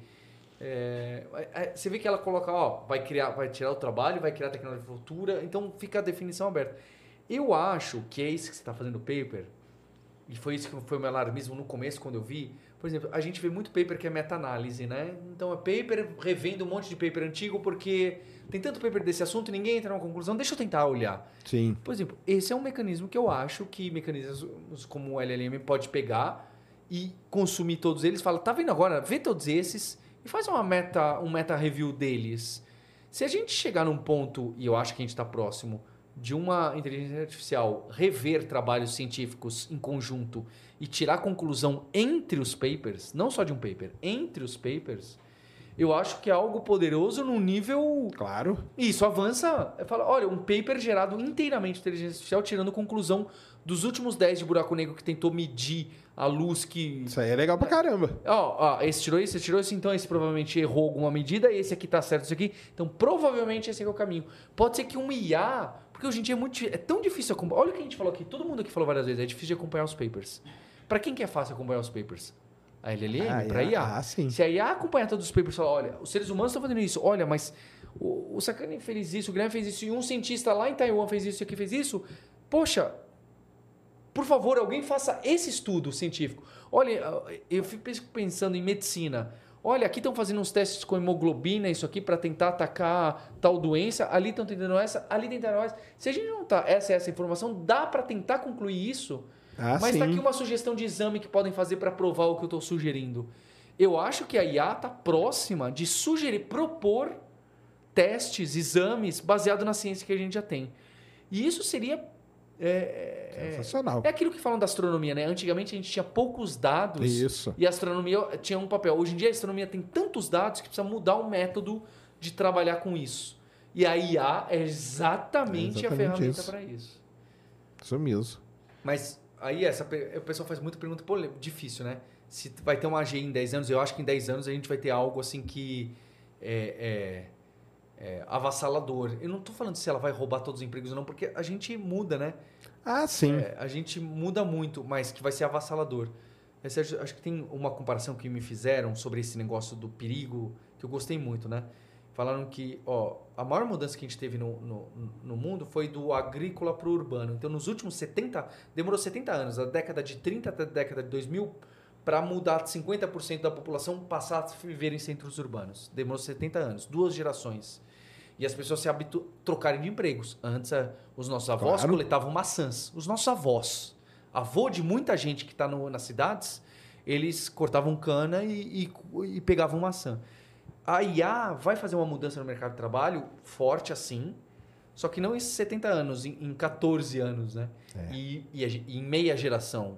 A gente não está preparado para essa mudança, esse terremoto no mercado de trabalho. A gente vai se ajeitar, mas vai ser um É que terremoto vai ser muito rápido, né? muito rápido. É, isso aí que é o que é o grande lance.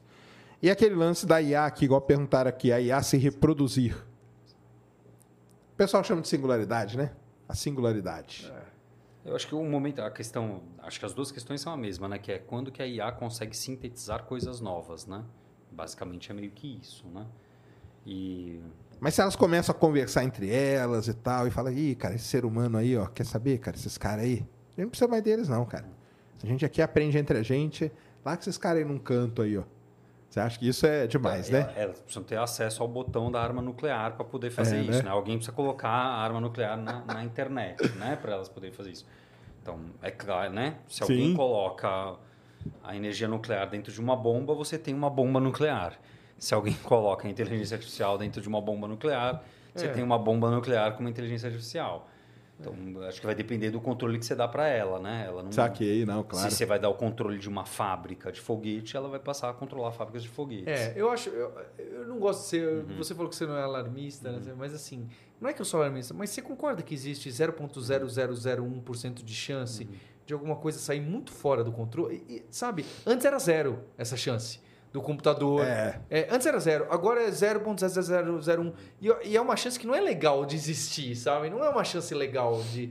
de se... É que nem o do- das mudanças climáticas, que já não é mais 0,001, já é. Agora já ferrou tudo. É, entendeu? Então, se a gente deixar essas porcentagens, essas chances começar a crescer de qualquer jeito, porque eu acho que a gente, de novo, maluquice de visão, a gente está num momento exponencial. Quando a gente está num momento exponencial, você não consegue olhar, né? Porque se você está nesse momento da curva assim, esse momentinho que daqui, ele não, você não vê essa pontinha aí. Claro. Você tá lá dentro dela, né? Você não consegue ver que multiplicou. Olha, multiplicou por 1,15. Nossa, em um mês, mas você não consegue ver. É, então, às vezes eu acho que a gente tá realmente dentro desse, desse momento de uma mudança muito grande. Eu vejo de forma positiva, mas uma mudança muito grande. É, se é dentro do intervalo de 10 anos, ou 15, ou 25, é, eu acho que dois não é, mas. é, mas tem alguma, tem alguma coisa acontecendo. Tem Ah, não, isso aí com certeza. Isso aí com certeza mesmo. Eu tenho, eu tenho um teste, tá? Existiu o teste de Turing, que hoje em dia acho que parece realmente ser obsoleto. Tem várias questões de definição motivos, do que é. que é inteligência, não sei o que, não sei o que, milhares de questões, mas hoje em dia é claramente obsoleto da forma que costuma ser abordado. Então, o teste de Guilherme, ele é o seguinte. vai na inteligência artificial e pede para ela criar uma mágica. O dia que ela criar uma mágica Nova. nova Que ninguém fez. que faz sentido, que é uma mágica de verdade, tá? Que é uma mágica de verdade. Quer dizer que a pessoa que não conhece a mágica vai falar: Uau, isso é incrível! E dá pra fazer um show Passou você no toca meu teste. Entendi. Passou no meu teste. Envolve tá? criatividade, arte, É. inteligência. Não, e envolve uma coisa muito mais básica. Quando você pede para ela criar mágica, a mágica em geral é assim. Em geral, tá? É deu, deu, é, deu um baralho para o espectador. Deixe o espectador embaralhar. Faça o espectador tirar uma carta. O espectador olha a carta. Vamos supor que ele pegou o quatro de paus. Peça para ele colocar o quatro de paus na volta do baralho. Peça para ele embaralhar o baralho. Peça para ele te devolver o baralho. Fale que a carta dele é o quatro de paus. Ah, ele nem, te, ele nem Ele nem entende. entende o conceito de mágica. Entendi. Ele nem entende o conceito de mágica. Ele deveria entender o conceito de mágica, Deveria. porque ele tem um conhecimento da internet, Deveria, né? deveria. Sei lá do que. O conceito de mágica pode ser uma coisa mais difícil de ser criada, mas ele deveria entender e ele não entende. Não sei por que ele não entende. Então, esse ficou o teste do Guilherme, não quer dizer que não vai passar daqui seis meses. Mas Saquei. o teste do Guilherme, ainda, nesse faça uma mágica instante, comigo, tem né? esse. Pode ser com é- vídeo, é. áudio. Faça É. uma mágica comigo. Então, quando eu estava comentando isso sobre sintetizar conhecimento novo, é isso. Cria algo novo que não existe de mágica, ele ainda não consegue. E ele precisa. Ele precisa conseguir criar uma mágica para mim, Deveria. né? Ele deveria ser capaz. E aí a minha dúvida é, o ato de sintetizar coisas novas que a gente não pensou é um padrão que está descrito na nossa forma de falar?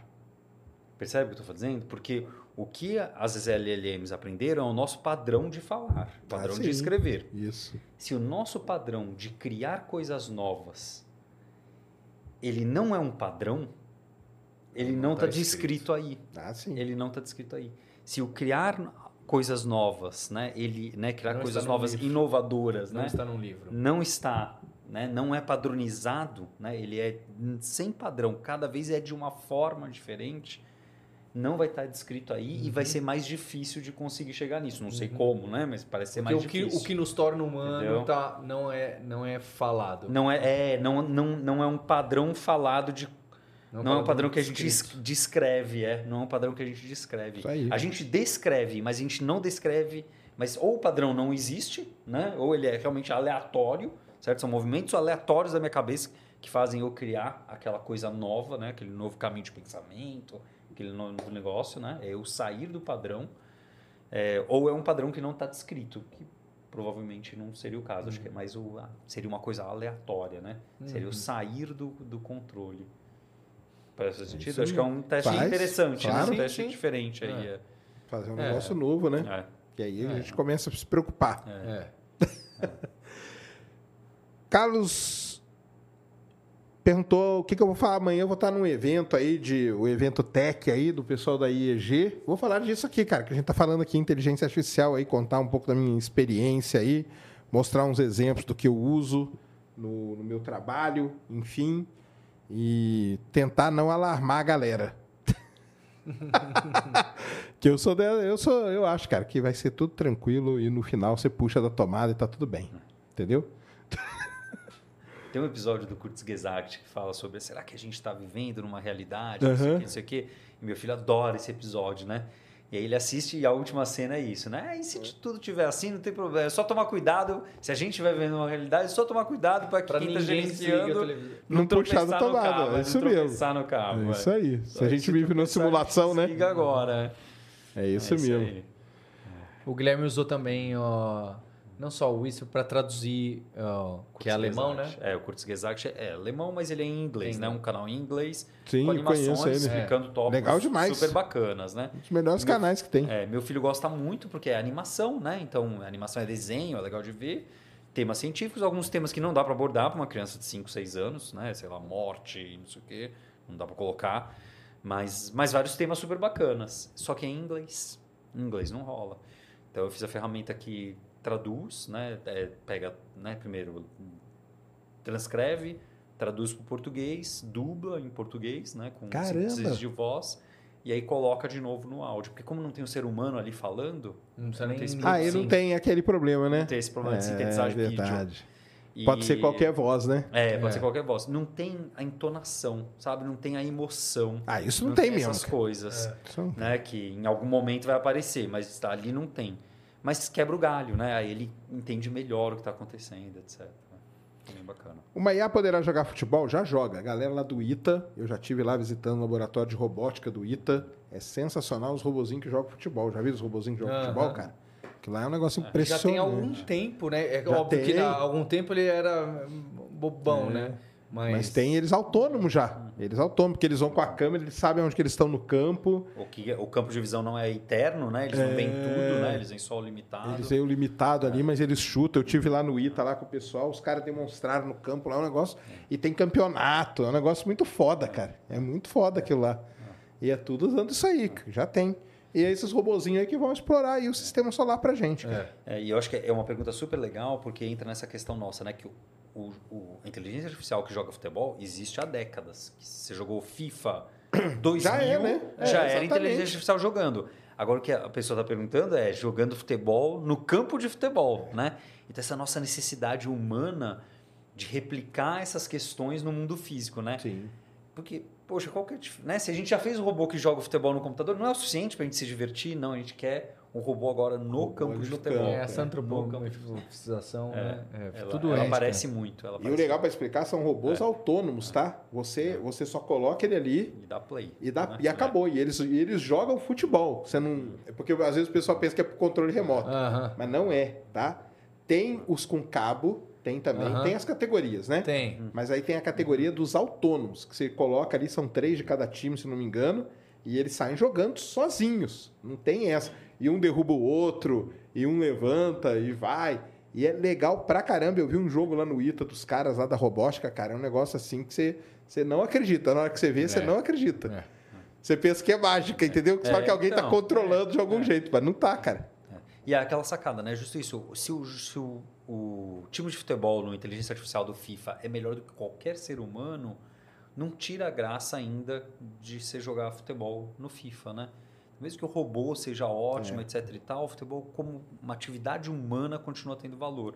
Que, que veio da questão da analogia do xadrez, né? O xadrez É, também porque foi é isso aí, né? O jogo, jogo é um negócio tranquilo pra IA, né, cara? É, é um, Tanto ela que o Deep. Blue lá- Escopo É. fechado, É. né? Escopo muito fechado.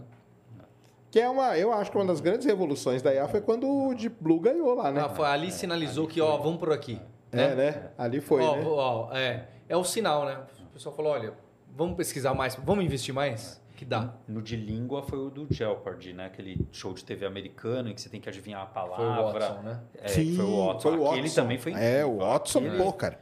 É, né? Ele usou tanto, ele era capaz de encontrar as respostas como a tática, né? Existe uma estratégia ali de Pra seleção das pontos. perguntas para você maximizar seus pontos. É.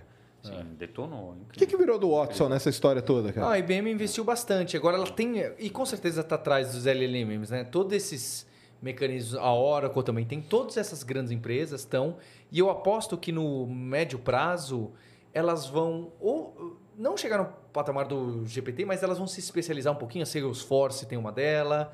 Então, é, tanto nessa bagunça, Salesforce falou assim: olha, quem quiser pedir demissão aí na OpenAI, pode vir que eu cubro o salário. Caramba, O CEO de lá tweetou. É é realmente uma bagunça. imagina. É, mas. Mas é engraçado então, porque o Watson, se você pensar assim intuitivamente, a IBM não era pra estar na frente, porque o É. Watson ele é antigo, né, cara? é, acho que a diversão da briga dos americanos do Vale do Silício é essa, né? Porque você nunca sabe, você sempre acha, não, agora é o Google para sempre, né?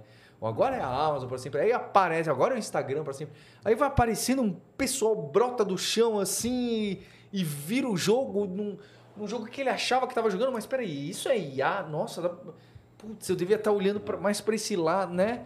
Não é que ele não era bom, é que ele estava olhando para outro lado. né? É, É muito isso mesmo. interessante esse jogo. É, o Watson no petróleo a gente usava ele, cara. Não, a IBM tem se mexido bastante também. É? Ah, não, é que nem quando você falou do Zuckerberg, sabe? É, não dá, né, cara? Esses caras aí não tá dá pra de você- gente muito inteligente. é, Exatamente. Não dá pra. pra... Não dá. Você fazer assim, ah, não, ó, ficaram pra trás. Não ficaram. Tá todo mundo atento lá. Daqui a pouco eles vêm com um negócio aí que surpreende todo mundo. Isso. E nós aqui somos profeta, hein? Esse podcast aqui já fez vários. Pro, pro... Já pensou, cara? Amanhã chega o Zuckerberg aí, puf, com uma baita do.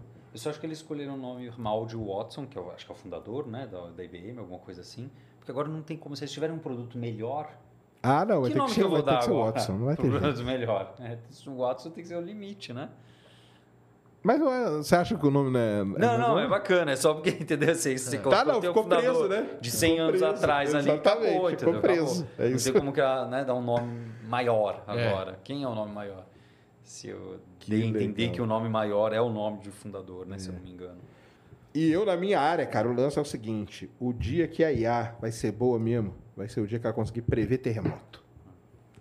Aí, pra mim, é, o, é, o- é a barreira. Caramba, né? porque a gente tem os dados. E é uma não coisa. consegue, cara. não consegue, né? Vulcão a gente consegue, terremoto a gente não consegue prever. Não consegue. E o que tem de esforço aí pelo mundo, da galera matutando em cima, cara.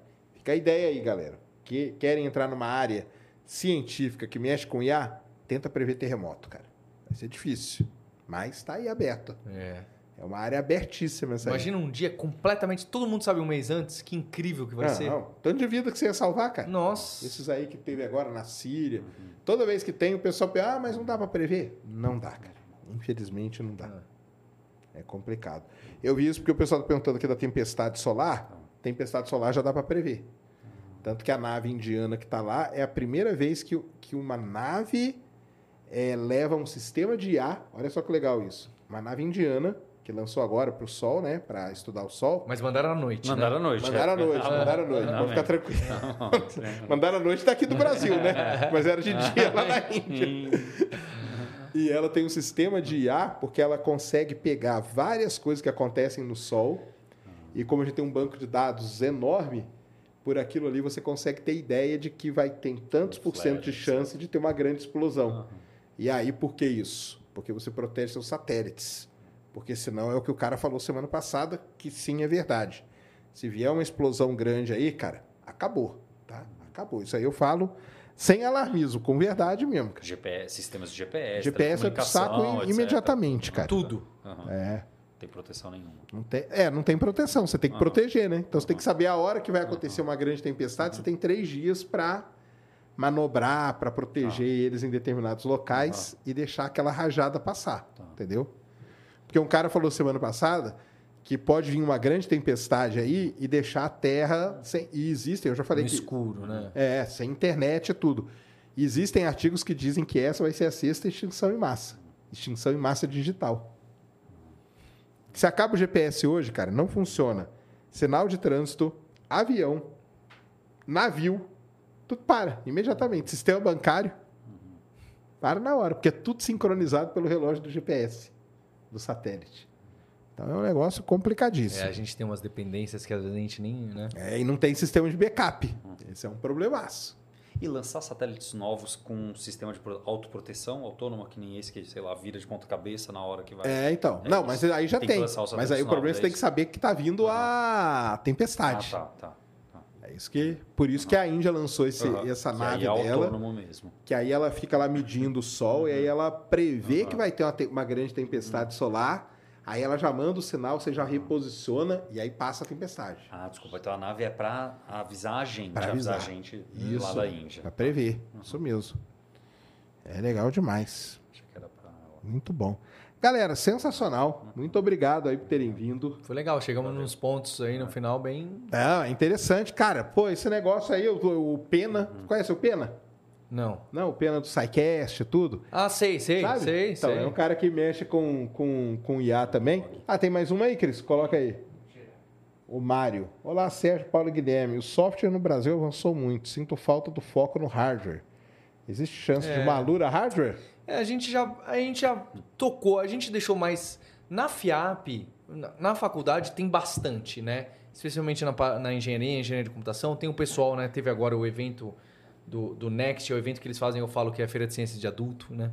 É, dos trabalhos de conclusão de curso, que aí tem o hardware, tem esses aí, não só o Arduino, os de os mais é, esses mais diferentes, mais específicos, tem bastante. Mas na, na Alura a gente focou muito mesmo no, software. É. É. isso aí mesmo. E- Ele tem razão. Realmente é, é menos explorado, mas não é só no Brasil, né?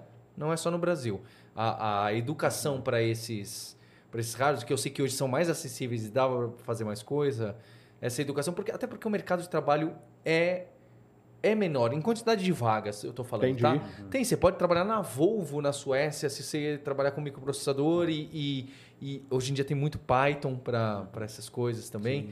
Dá, mas é comparado com desenvolvedores de bancos de dados, de, de Java, de Python puro, de JavaScript no front-end, de data science, de Excel avançado, que é o, o core onde a gente tem muita coisa, é incomparável. Então, na Lura está muito focado no, nesses ensinos técnicos profissionalizantes. E a FIAP tem aquele, o mercado e o acadêmico, né? O, o ciência, o exploratório, o futurismo bem forte. A gente estruturou bem assim. Legal demais. Então, galera, aproveitem aí, ó, a Lura, 30% de desconto. Você entra lá, se matricula, você vai ter acesso lá a curso pra caramba, de todas, de várias áreas, de programação, de outras áreas também, né? Que vocês têm hoje, né? Exatamente. Abrem, abriram aí o leque, tem bastante coisa, entendeu? Então, se quer apre- aprenda a programar, falo aqui sempre, entendeu? É o- não é coisa do futuro, não é coisa do presente. É, exato. Assim como a IA. É do assim presente. como a IA. Então vão lá, aprendam isso, porque o que eu falo pro pessoal é o seguinte: em vez você ficar aí reclamando, cara, que vai tomar o seu emprego, aprenda. Que aí você vai ser um cara muito melhor, muito mais bem preparado e vai ser um profissional muito melhor. Então aprenda, aprenda a programar, aprenda IA. A Lura, 30% de desconto aí, Black Friday deles agora, essa É semana. o maior desconto mesmo do ano. É, É o maior, é, né? É, assim, é completamente fora. É, tem um monte de gente que faz aqueles descontos gigantescos. Não, a gente se segura mesmo que é um, é, um- é um preço bem razoável. A gente tem o plano, esse o Pro, que tem o acesso à Luri. É um preço bem razoável. É, gostaria muito. Quem gosta... Por isso que a gente, vem, a gente investe em influenciador em canal de ciência e tecnologia. Porque ninguém está assistindo o, o, para... Quem está assistindo aqui não está assistindo o jogo do Brasil e Argentina é porque a pessoa quer gosta e quer entender com alguma profundidade e, e não quer só só saber, poxa, que legal. É, Eu quero entender mais. E esse público é um público que a gente sabe que em ex- não necessariamente exatas, mas no, no STEAM, né, na ciência, Isso. é o pessoal que, que estuda mais, que quer saber como que funciona. Você não está contente, você não está contente em saber, ah, o petróleo vem lá do fundo do mar e vai para o meu carro. Eu quero entender co- por que que, como que isso aconteceu, qual que é a história. Você está valendo da história da IA, entende? Você quer entender de onde as coisas É, vieram. Então, é na Lura, a gente tem esse DNA também. Isso aí. Então entrem lá, galera. Entrem aí. Link tá aí na descrição. QR Code tá aí na tela. Vão lá. E além disso, deixem aí suas suas credenciais, onde o pessoal encontra vocês, como que é, como que faz. Pois é, eu tô no Instagram ali, tem o Paulo underscore hipster. Você dá para ver esse vídeo que a gente gerou com puramente com IA, de uma forma muito fácil foi gerado, que é mais assustador ainda. Que sou eu falando ali com um background. Não sou, na verdade, não sou eu falando, nem sou eu me mexendo. Então, o que é bastante incrível. E no Twitter eu também tenho Paulo underscore Kaelon, eu participo bastante. E o LinkedIn, né? Se, é, que hoje em dia virou uma rede também forte e curioso, né? A gente não imaginava essas coisas. Eu sempre, pra eu trocar- sempre falei aqui para você abra sua conta no LinkedIn, cara. É, Sempre avisei, desde o primeiro É, programa. é Entendeu? interessante. é. Tem que abrir, e ainda mais pro cara que programa, eu sempre dou a dica o seguinte: aprenda a programar e crie um portfólio, fazendo vários projetos e tudo. Que é no que a Lura é baseada, né? Fechou. Fazendo é projetos. Isso, é isso. Você sobe esse portfólio no LinkedIn, cara. E vai comentando o que você aprendeu. Exato. E a galera vai atrás, cara. Vão atrás. Cara, eu tenho muita gente que eu conheço, muitos alunos meus, que hoje trabalham bem, entendeu? Por conta que eles fizeram isso, cara. É. Foram fazendo projetos, projetos criaram um portfólio. Acabou. Deu a cara a tapa, como você falou. É isso. É isso. Então, abra uma conta no LinkedIn, igual. Se você não tem, abra agora. Use o chat GPT, ele te ajuda a escrever um, um perfil, né? Exatamente. Ajuda a escrever ali uma bio, né? Bonitinha. Eu, a minha, a minha lá tá, tá velha. Tem que usar o chat GPT para isso. A minha eu não usei, não. E, e, cê- e vocês estão lá nos, nos podcasts da Lura também, né? Isso, lá no Spotify, se for em tecnologia, o primeiro lugar é o nosso, lá, hipsters.tech. É Ele é mais técnico mesmo para quem já está em tecnologia, mas a gente, umas, é, duas vezes por semana a gente publica, e tem o, o- o outro que é o Hipsters Fora de Controle, que está no mesmo feed, que a gente só fala de inteligência artificial. A gente tenta trazer pragmaticamente, fala, o que, que você usou essa semana? O que, que você viu de Não, coisa mas legal? eu acho, cara, que o hipster.tech, vocês têm aquele. Tem um momento lá que vocês falam de notícia também, tem, tem, tudo. traz. É, legal, é legal É. pra caramba. Ouçam lá, galera. Vocês vão ficar inteirado, porque o mundo tá mudando muito rápido. E fora que lá no site da Lura, você entrar lá, tem uma- um monte de podcast, né? Tem. Vocês Lá têm? no, no rodapé da Lura você vai ver. A gente está muito né, na, rede, né? A gente está muito no, no, no conteúdo de fazer a comunidade. Porque uma escola, uma escola vai além dos muros da escola, sim, né? com a gente certeza. quer estar próximo do- das pessoas que pensam ciência, pensam educação, pensam tecnologia. A gente traz pessoas das faculdades concorrentes, a gente traz no YouTube, no canal da Loura do YouTube, a gente tem um guia de, de carreiras de graduação de ciência da computação, engenharia de computação, sistemas, é, defesa cibernética. A gente tem que a gente conversa não só com o professor da FIAP, com o professor de várias faculdades diferentes para as pessoas entenderem as carreiras. Então, a- os nossos podcasts, os nossos canais são é, plurais, Legal. como a educação deve ser, que ser né? assim, né? Como a Não tem educação como, deve cara. ser. Não tem, não tem como. Legal demais. Sensacional. E você? Onde o pessoal te encontra? Contratar para um show de mágica? É, nos mesmos canais. É, no LinkedIn, estamos lá no LinkedIn, Guilherme Silveira, Guilherme Azevedo Silveira. No Instagram, Guilherme underline ou underscore, não sei, Guilherme tracinho embaixo, pessoal. E acho que são os dois melhores lugares. No Twitter eu tô como Guilherme Kaelon. mas Vocês usam o Twitter? Como Eu é? uso, eu uso bastante. É? Tretam lá muito, não? Eu, eu evito, eu sou. É. As pessoas ficam com raiva de mim porque falam, ô Paulo, você é sempre o, o que não, não, não, não entra na pole. Às vezes eu entro, e aí, bem, todo mundo. É, é- é bom, né? Mas é, até falar pro pessoal, porque muita gente tem esse preconceito com o Twitter, mas se você quer nessa área de IA, igual a gente tava falando aqui no começo, lá é, um, é o palco, palco. aonde a briga tá se desenrolando. É o palco. Então é o Elon Musk detonando um, o outro que vai lá e posta fotinho com o crachá, falando que a última vez. Aí vem os outros lá, o os pais da IA, e mete o cacete no outro. E é isso aí que a gente tava falando, é rinha de bilionário. E aí, só- se você ficar ali só acompanhando o feed, É. já é um divertimento, você né? pode até responder um bilionário e ele te E retruca. ele te retruca. É, tem isso, tem isso mesmo, tem isso. É O verdade. Twitter é a pracinha da cidade, onde as pessoas ficam discutindo as fofocas e as historinhas estão rolando. A pracinha é o Twitter, onde rola tudo isso. É isso mesmo. Então, mas dessa aí, porque muita gente saiu do Twitter, ah, não, é do Elon Musk. Mas, cara, vai lá, porque pra pra acompanhar esse- essa parada toda, eu acho que é um dos melhores lugares. Uhum. Porque tá, essa treta tá se desenrolando ali, né? É. Não tem como, né? É onde Não os caras estão, né? E todo mundo quer estar lá também, porque quer alfinetar o Elon Musk também. porque ele é o dono do negócio. Então vamos aqui encher o saco É, ele dele. não quer sair pra não falar, "Ah, não vou dar o abraço torcer, eu vou ficar aqui te. Exatamente. Então vocês estão usando, estão usando lá. Então, então. Legal. É, o Twitter acho que ele é, o- ele é o fórum público não anônimo da internet, né? Então ele Não, acaba anônimo, meio que acho que você exagerou, muito mas assim. tudo bem. Não, É, tem a parte anônima, mas muitas pessoas É, ah, usam. escrevem lá de forma não anônima, então é, acaba sendo muito forte por causa disso, né? Entendi. É isso aí. E é legal pra, pra caramba. Sigam lá, vão lá, ouçam os podcasts, que é muito interessante. Se você tá boiando aí, não sabe nada dessa área, tá na hora de você começar, entendeu? Faz um ano, foi outubro do ano passado, mas parece que já faz uns 20, né? Olha só, nem eu não tinha já noção. É um ano, cara. É um ano que um ano a gente tava aqui, né, Cris? Fazendo programa com o Kenão aqui, que é um cara muito legal, usando o GPT-3 lá, cara. Eu pedi, escreva um texto sobre a chegada É, do homem na Lua. É, é, faz isso, é. Foi outubro do ano passado. Eu É. pedi pro GPT-3 escrever. Escreva um texto sobre a chegada do homem na Lua. Ele escreveu duas linhas. Aí, cê- aí eu falei, ó, você tem que vir aqui e mudar aqui agora. Aí Sei. ele prrr, escreveu 10. Aí você mudava, ele prrr, escrevia 20. É. Aí eu falei, eu falei pra ele, eu falei, cara, esse negócio aí nunca vai dar certo. Se fosse daquele jeito, não ia dar mesmo, cara. Não ia dar. Mas legal demais. Cara, brigadão Muito por obrigado. terem vindo aí. Fico muito contente. Valeu, valeu pelo apoio aí da Lura sempre, Ah. tá? Tamo juntasso. Eu já fiz curso lá, meus alunos já fizeram. O pessoal aqui, fala- muita gente que falou que já fez também, que Bacana. gosta pra caramba. E lá na faculdade, o que, que é? Graduação e pós também? Isso, a FIAP tem graduação e pós-graduação, e ela tem um campus em São Paulo, na Vila Mariana e na Paulista. E, e, e hoje a gente está com alguns polos reais, e é é, até em um WeWorks em, em quatro outras cidades. Então, é, pra- do ensino online, né? Tem um ensino híbrido também. A E a tá- graduação entra com, com nota de Enem, com essas coisas todas? Não, a gente tem vestibular Ah, tem próprio. vestibular próprio. É, Legal. é, a FIAP tem, tem, tem isso, tem. E, e tem é, é, nota 5 no MEC. Então, é, é uma faculdade que fica o convite. Quem quiser ir lá ver robô, quem quiser ir lá ver como que fica os experimentos, até é, ver por lá. Também a gente vai colocar em alguns canais que foram visitar lá.